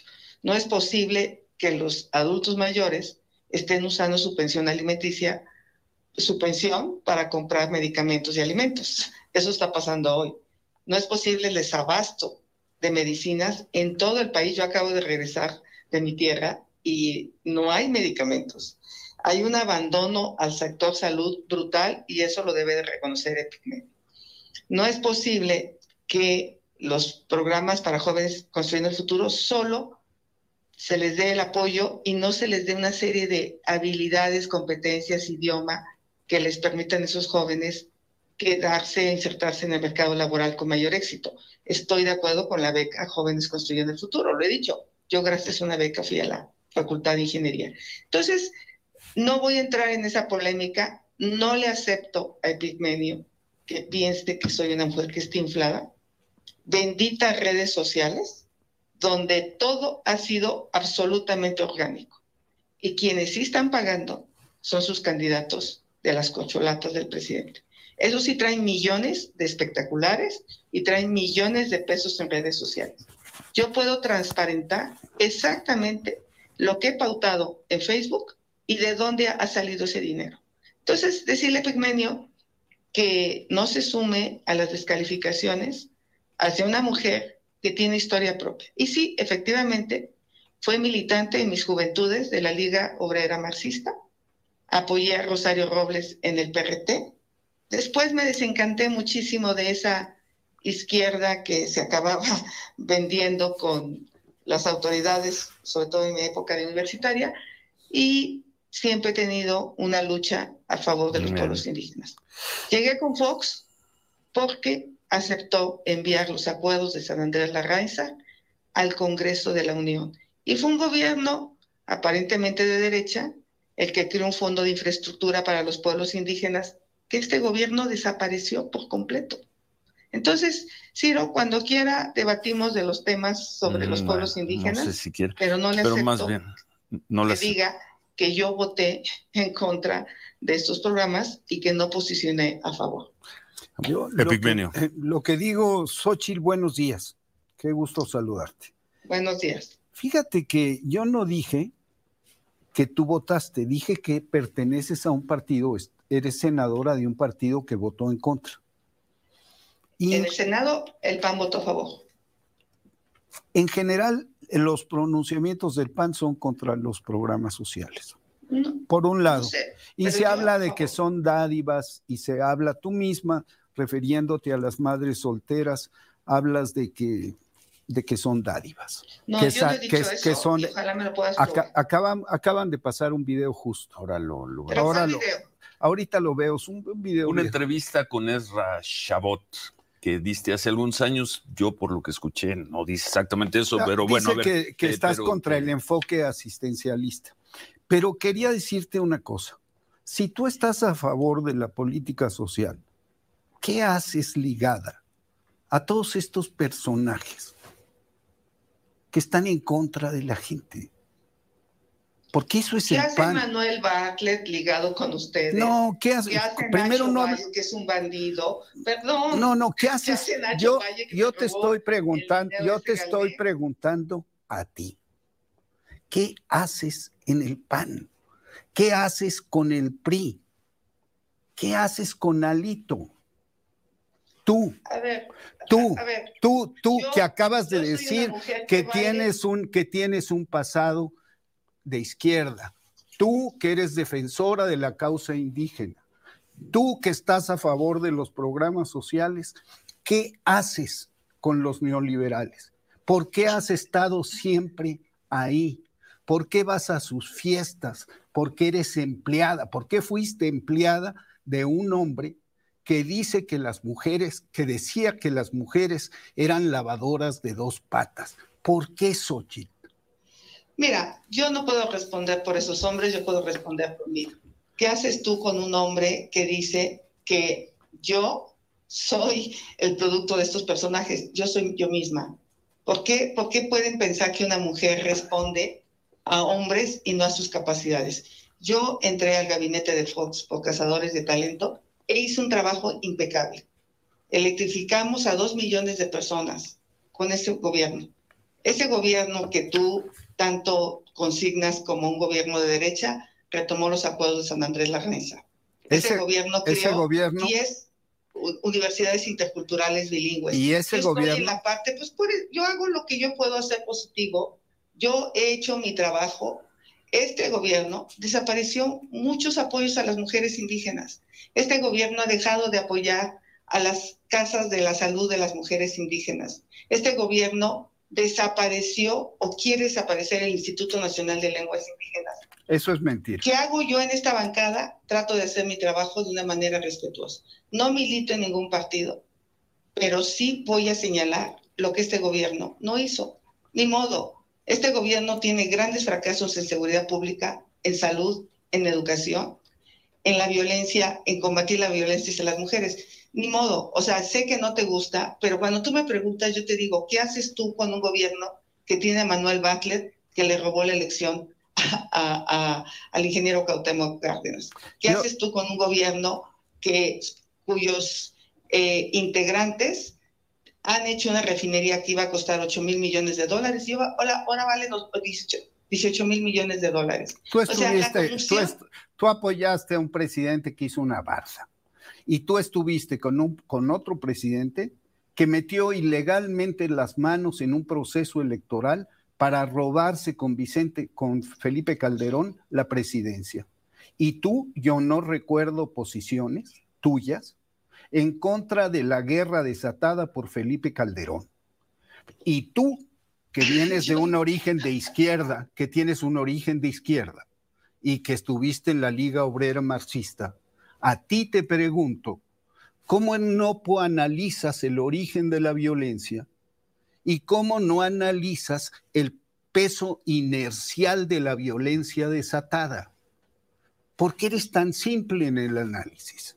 Bueno. ¿Por yo- qué, por qué otra vez repites una y otra vez la misma retaíla? Sí, pero ahí está Bartlett, sí, pero tal. No, Pues a sí, ver, ahí los tienen, jóvenes ahí los construyendo tienen. el futuro. O sea, con la, tasa, la tasa de empleo de los jóvenes construyendo futuro es del 40%. Nosotros, nosotros hemos tenido 70 jóvenes construyendo el futuro, de los cuales 42 están empleados en la industria. Nosotros aquí. ¿quién? En Argos, en la productora, una productora.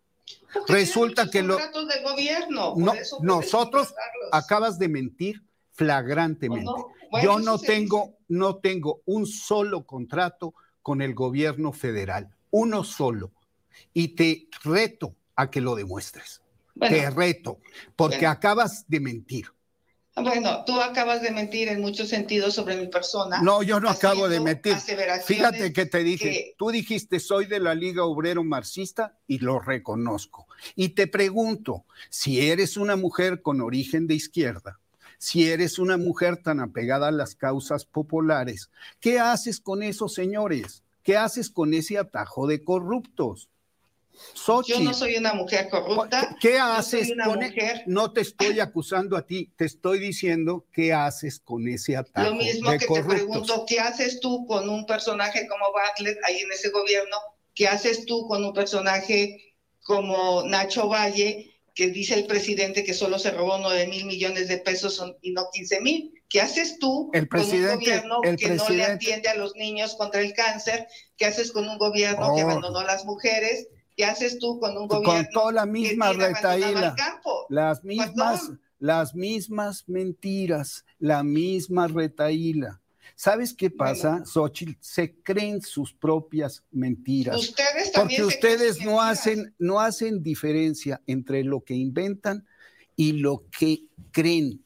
Ya es, es lo mismo. Bueno, a ver, tiempo, porque tenemos que ir a pausa, hacemos una... Ay, mi madre se puso sabroso el tiro. O sea, Ciro Gómez le iba, a, muchos empezaron a decir es que Ciro tuvo que entrar y defender y no sé qué, y que tuvo que meter comerciales en tiempos de radio, comerciales son comerciales, en tiempos de televisión, comerciales son comerciales, no manda el conductor, manda el master control. ¿Qué pasó después? Pues sí, hubo una segunda parte, ya fue la colita, fue el cierre. Y en esta que por sí Xochil Gálvez no pudo, porque yo nunca escuché a Xochil Gálvez contestar la pregunta.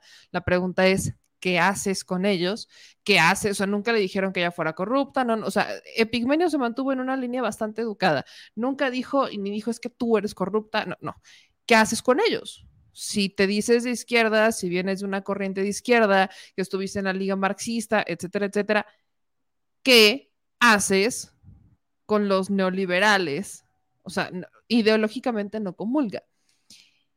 Y esto fue lo que contestó Xochitl. No se espera nada nuevo, ¿eh? La historia no es que tú vayas a fiestas. La historia es que tú fuiste empleada de Vicente Fox, que fuiste delegada por el PAN y eres senadora por el PAN. ¿Qué estás haciendo ahí? ¿Cómo andas con este cuento de que estás por el pueblo? ¿Cómo andas, ¿Cómo andas con este cuento de que estás de que estás por el pueblo, cuando te codeas, cuando representas, cuando eres parte de esa pandilla de corruptos que ha saqueado a este país? Esa es la pregunta.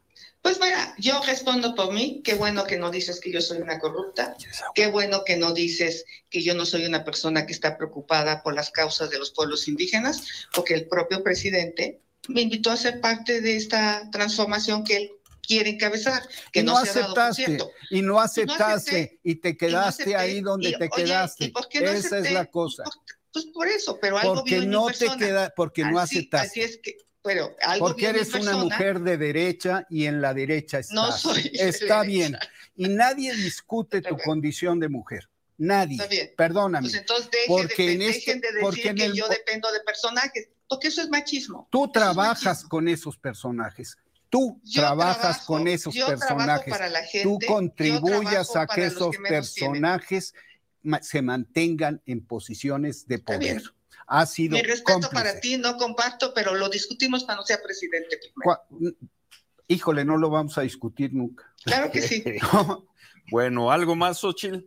Nada, Ciro. Nada más, algo más. Qué bueno que están tan preocupados los de estos personajes en descalificarme, porque pues miles, miles y miles no están contentos con lo que está pasando, más de los que te imaginas. Fíjate por eso que yo... mi crecimiento, por eso mi crecimiento y por eso he rebasado a los personajes del presidente en las redes, que él decía benditas redes sociales cuando le beneficiaban. No hay millones aquí, Epigmenio. Fíjate. Revisa, revisa, aquí no hay millones para inflar a nadie. Allá en la 4T, en la 4T sí hay millones en espectaculares, hay millones en bardas, hay millones en redes sociales. Allá está la oligarquía esos que les dieron contratos en dos bocas, esos que les dieron contratos en el tren Maya, son los que están financiando seguramente estas campañas. Así es que ahí está la lana, Epigmenio. Aquí está la razón y aquí está la lucha por los mexicanos, les guste o no les guste. Ay, Xochitl, por favor.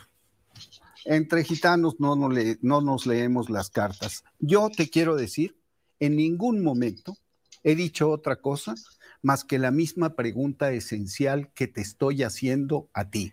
No digo que te hayan hecho, no digo que tú no defiendas ciertas posiciones. Te pregunto, ¿por qué la incongruencia? Porque si piensas eso, porque si quieres eso, estás con el PAN. Porque si piensas eso, estás con el PRI. Porque si piensas eso, estás con Claudio X González. Eso me parece una impostura. ¿Por qué estás con Claudio X González? ¿Por qué? ¿Me permites contestarte? Sí, adelante. Me hubiera encantado, me hubiera encantado que este gobierno hiciera bien las cosas. Me hubiera encantado que acabara con la violencia. Me hubiera encantado que hubiera medicinas que realmente hubiera reducido la pobreza. Estoy ahí porque desde ahí voy a cambiar lo que este gobierno no hizo. ¿Con los mismos?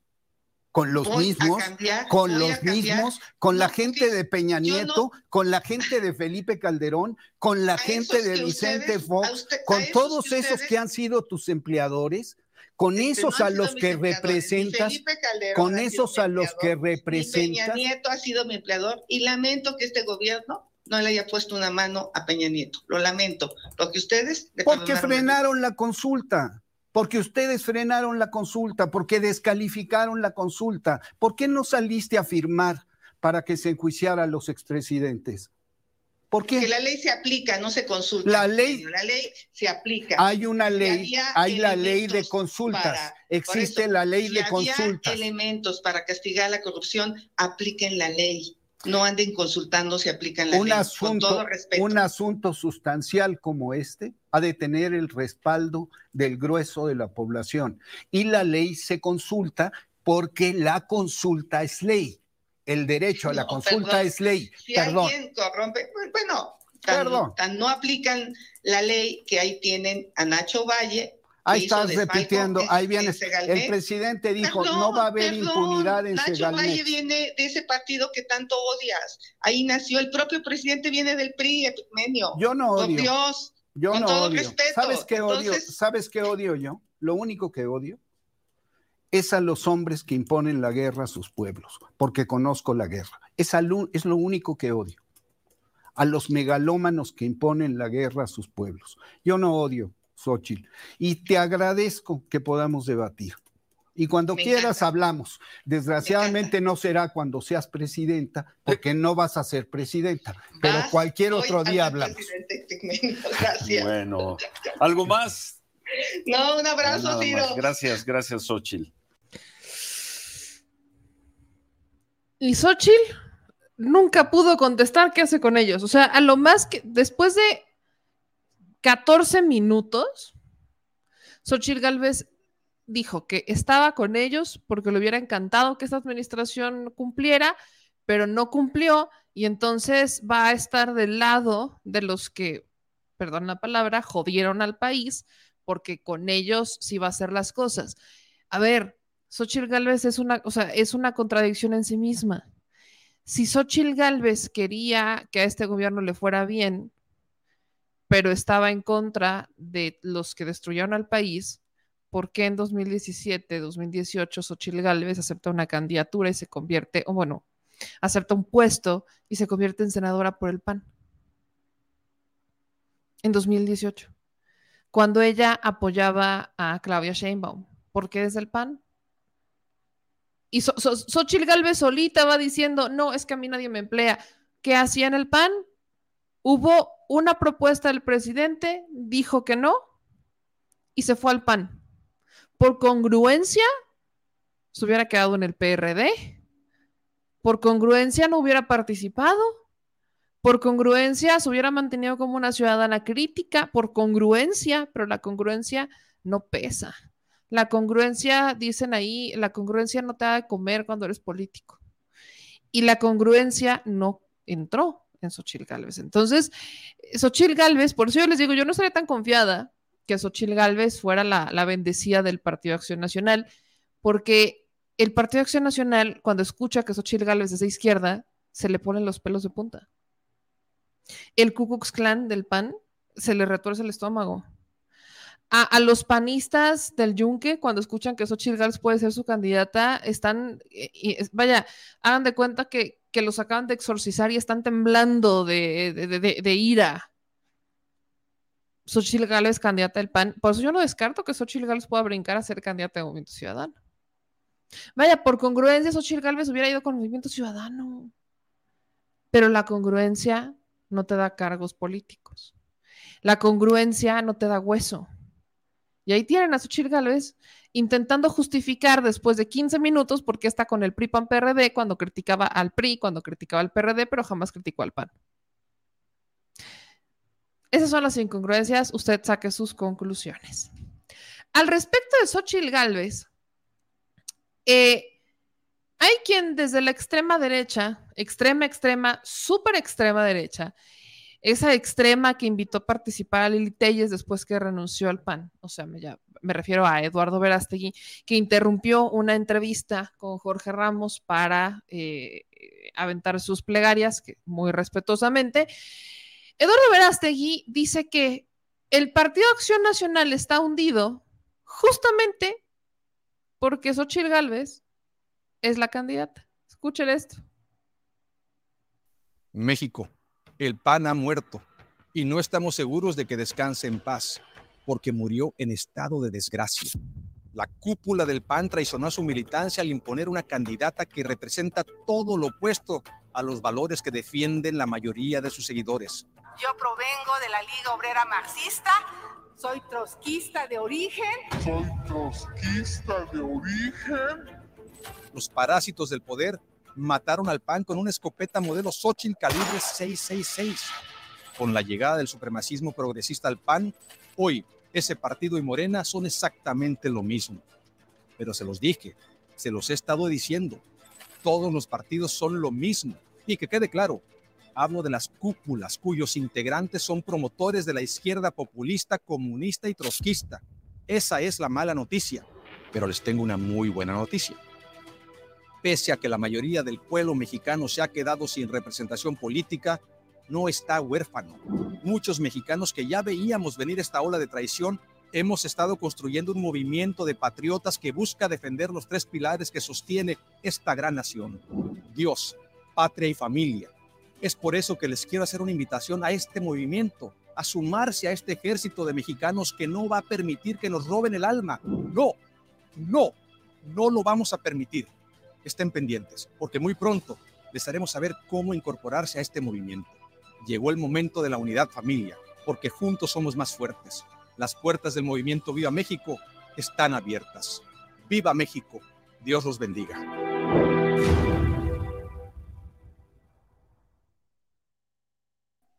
Ándele, Eduardo Verástegui, que todavía no define, fíjense, Eduardo Verástegui todavía no define si quiere o no quiere Solamente Eduardo Verástegui deja claro que de alguna manera va a participar y ya nos enteraremos si al final se va a registrar como aspirante independiente. Pero bueno, él todavía no tiene que hacer ninguna interna. Si realmente quiere ser aspirante independiente, tiene tiempo y eso sería a partir de noviembre. Entonces, ahí está. Él invitó a Lili Telles. Lili Telles parece que todavía no se decide, no ha respondido, no dijo que sí, no dijo que no. Pero Eduardo Verástegui es el que dice que el PAN murió y no murió por Andrés Manuel López Obrador, no, murió por unas balas calibre Xochitl 666. ándale. Aguas, frena. Ya te quieren quitar. Ya al frena le quieren quitar el monopolio de la religión política. Aguas frena, ¿eh? Que ahí viene Eduardo Verástegui. ¿Cómo de que no? Claro que sí. ¿Se han dado cuenta que es mi palabra favorita? Yo creo que sí. Vámonos con las breves, mi gente chula, a darle. Como les decía, el PAN rescató a cierto personaje, que es José Ángel Gurría, que cuando hablamos de José Ángel Gurría inmediatamente pensamos en Cedillo y cuando pensamos en Cedillo pensamos en tragedias, crisis económicas, fobaproa, privatización, etcétera, pobreza. Mm. Entonces, eh, rescatan a José Ángel Gurría porque José Ángel Gurría quería, o sea, ojo, eh, este hombre quería ser candidato.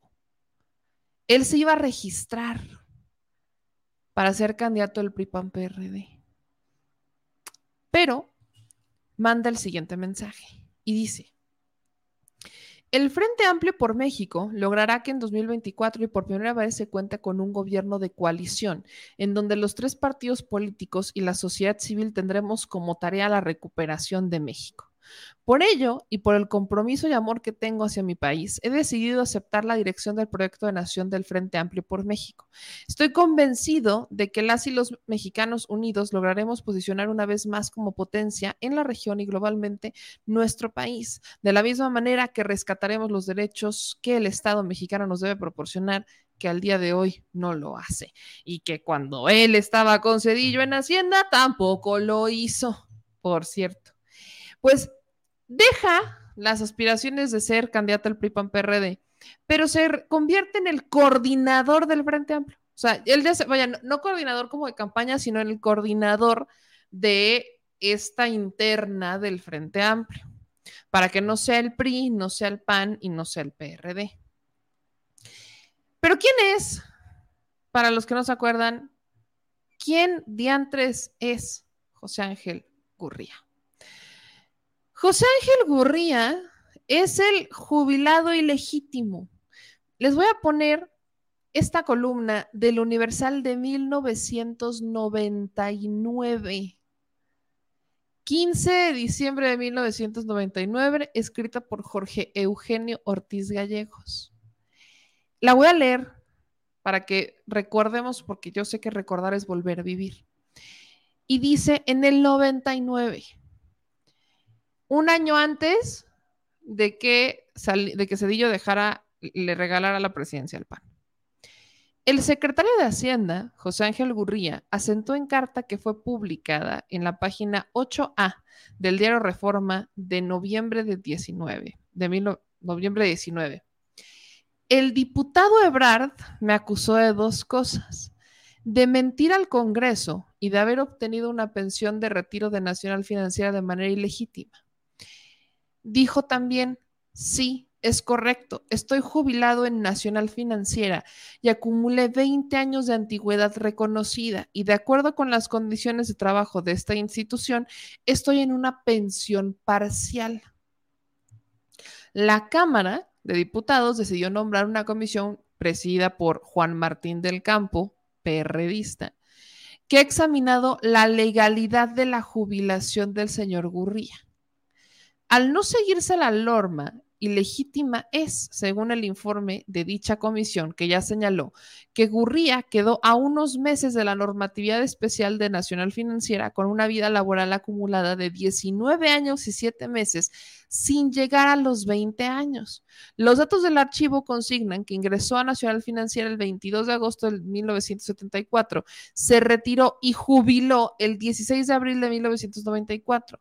Por lo menos frente al hecho de no alcanzar los 20 años de servicio, de alguna manera el señor Gurría cayó en la mentira. La pensión de Nafín para Gurría es del 77% de un salario del último año.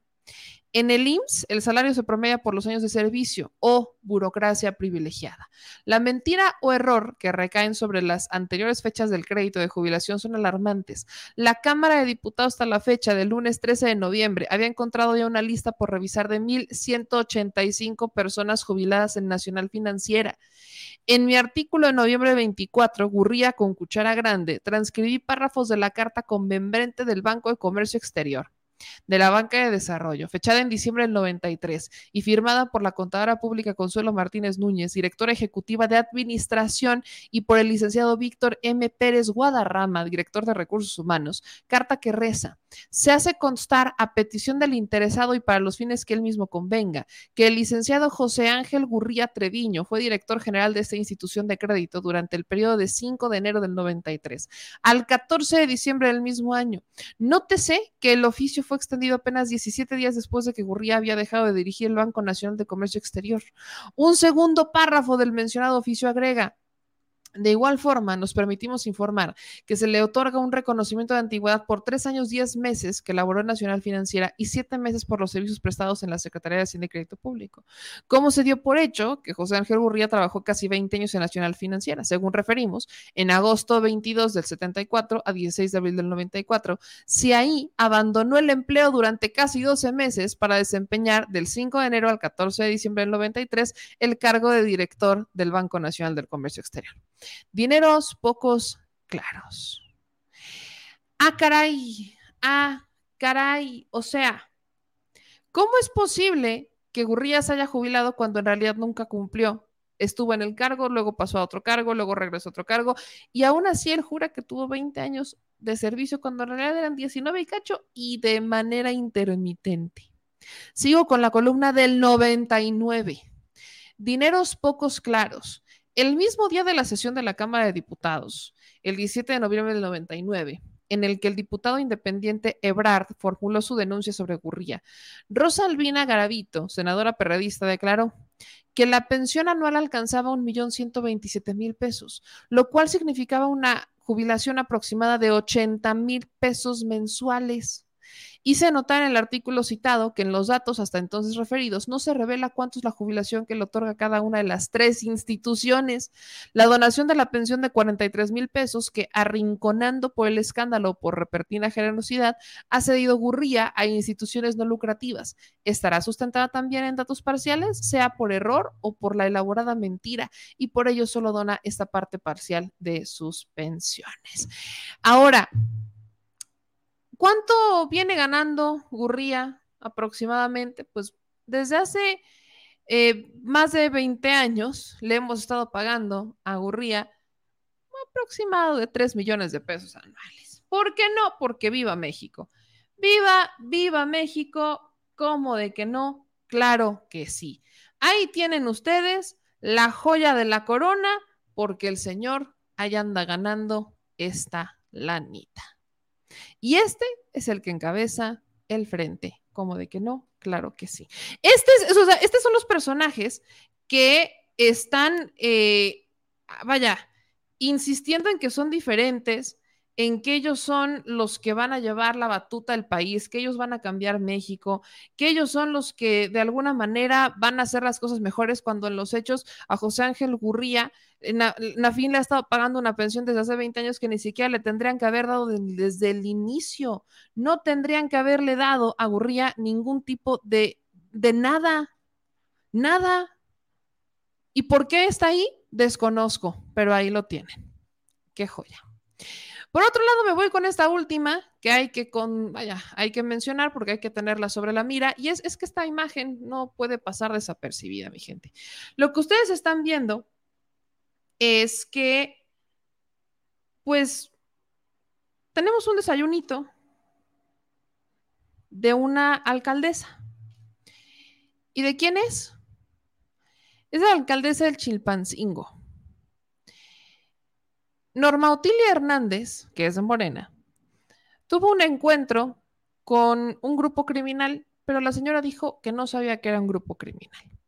Fue un desayuno, ella reconoció que sostuvo un desayuno con Celso Ortega, pero que no sabía que Celso Ortega era presuntamente líder de los arrillos. Hasta esa, ah, vaya, sí se reunió con ellos, se sentó y todo, pero no sabía que eran criminales. Este miércoles en redes sociales empezó a circular ese video. El hombre que ustedes están viendo ahí de playera negra y gorra negra es, se identifica como el líder del grupo criminal de los ardillos. Eh, el pasado 24 de junio dejaron siete cadáveres desmembrados y decapitados en Chilpancingo, junto a un mensaje dirigido a la alcaldesa. Saludos, presidenta. Sigo esperando el segundo desayuno que me prometiste después de que viniste a buscarme con cariño, tu amigo. Y suben el video y entonces, pues ya, la señora dice que sí se reunió con ellos, pero que es que no sabía que eran criminales. Oiga usted lo que hay que escuchar. Ahí tiene la información importante para que usted se vaya a descansar el día de hoy y yo con esta me despido. Vamos a, estos breves comerciales, no es cierto, ya nos vamos, mi gente chula, porque hay que descansar, hay muchos videos que cortar. Gracias a todos los que están aquí eh, conectándose, que nos dejaron sus comentarios. Dice, no te lo doy menos. Todo México está infestado de criminales, ahora se autollaman defensores del pueblo. Este dice Ismael, no sabía, se hace. Yo no sabría o sí qué aspecto tienen. La neta es que si ya le habían dejado un mensaje, ¿cómo está eso de que no sabía? Ah, caray. Dice Ralph, ¿la alcaldesa se reúne con criminales en una comida que hablaron del clima o qué? Seguramente hablaron de lo rica que estaba el desayuno. Pero, ¿cómo les explico? Oye, Memi, ¿qué hace Verástegui? No sabría decirte eh, de temas personales, pero hay que criticarlo y hay que mencionarlo. Mi gente chula, me despido. Hay mucho que editar, hay mucho que cortar, pero nos vemos en la siguiente. Yo soy Meyamel. No se les olvide compartir el programa, dejar sus likes, suscribirse, activar las notificaciones y seguirnos apoyando. Es muy importante para nosotros. Nos vemos en la siguiente. Les pasen una excelente y maravillosa noche. Y no se les olvide también escuchar nuestros podcasts. Nos vemos mañana para seguir siendo las netas al Chile. Adiós.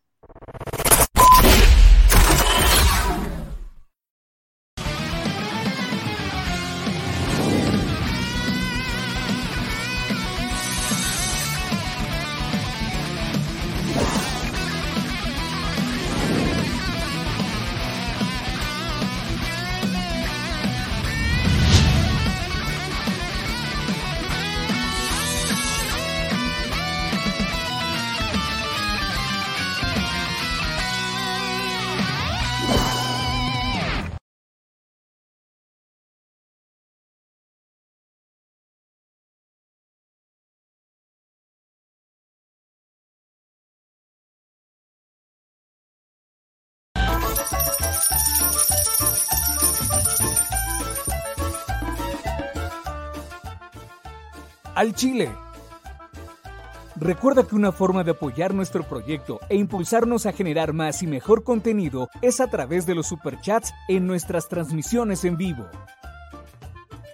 Solo tienes que dirigirte al recuadro donde escribes mensajes, darle clic al símbolo de moneda, colocar los datos de tu tarjeta bancaria, el monto a donar y de forma inmediata se verá reflejado en un recuadro de color con el mensaje de tu preferencia. Otra manera, por si no nos alcanzas a ver en vivo, es ir a la descripción de nuestro video de YouTube, darle clic a la liga de PayPal y repetir el proceso como en los superchats. Ese recurso llegará directo a nuestra cuenta bancaria. En Facebook también puedes apoyarnos de forma mensual. En el inicio de nuestra página encontrarás el botón Quiero colaborar. Ahí podrás adquirir una membresía que nos impulsará a seguir combatiendo la infodemia desde esta plataforma. Y si eres de los que no confía en la tecnología, puedes hacer un depósito o transferencia a nuestro número de tarjeta Banamex, desde cualquier establecimiento, banco y hasta tu aplicación móvil. Anótalo. El número es 4766-8415-9203-0897. Recuerda, esto es completamente voluntario y es una forma de apoyar e involucrarte más con este proyecto independiente. Hazlo tuyo y comparte.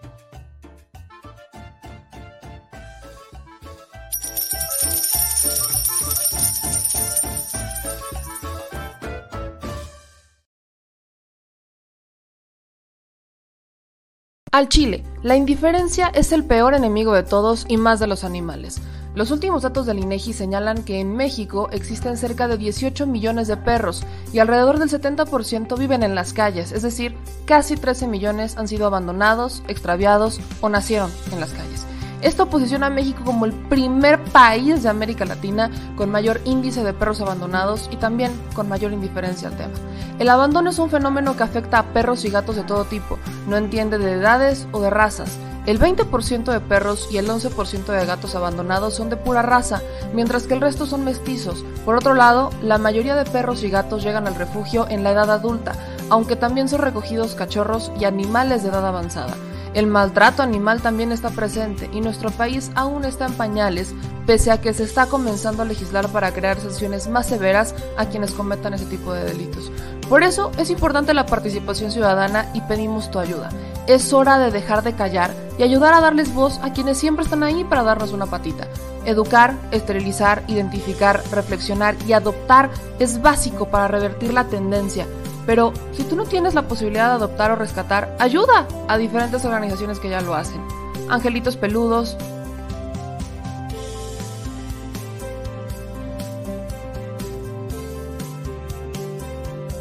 Amor sin raza,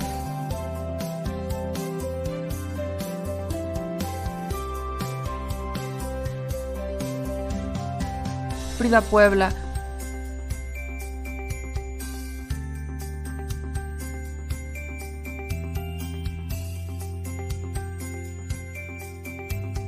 Rivera Rescue.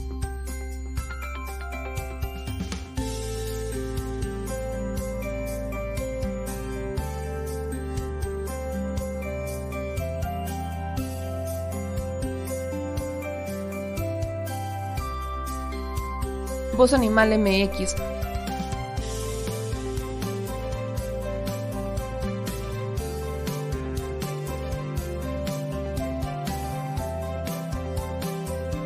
el albergue San Cristóbal,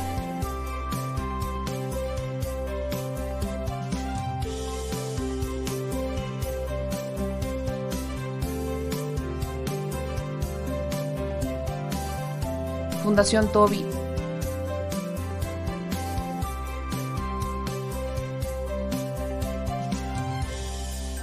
O Patitas Invisibles son algunas de las organizaciones a las que constantemente donamos y apoyamos, pero no es suficiente. Ayúdanos a que sean más voces las que salven vidas. Sus patitas, de verdad, pueden salvar tu vida. Difunde y dona.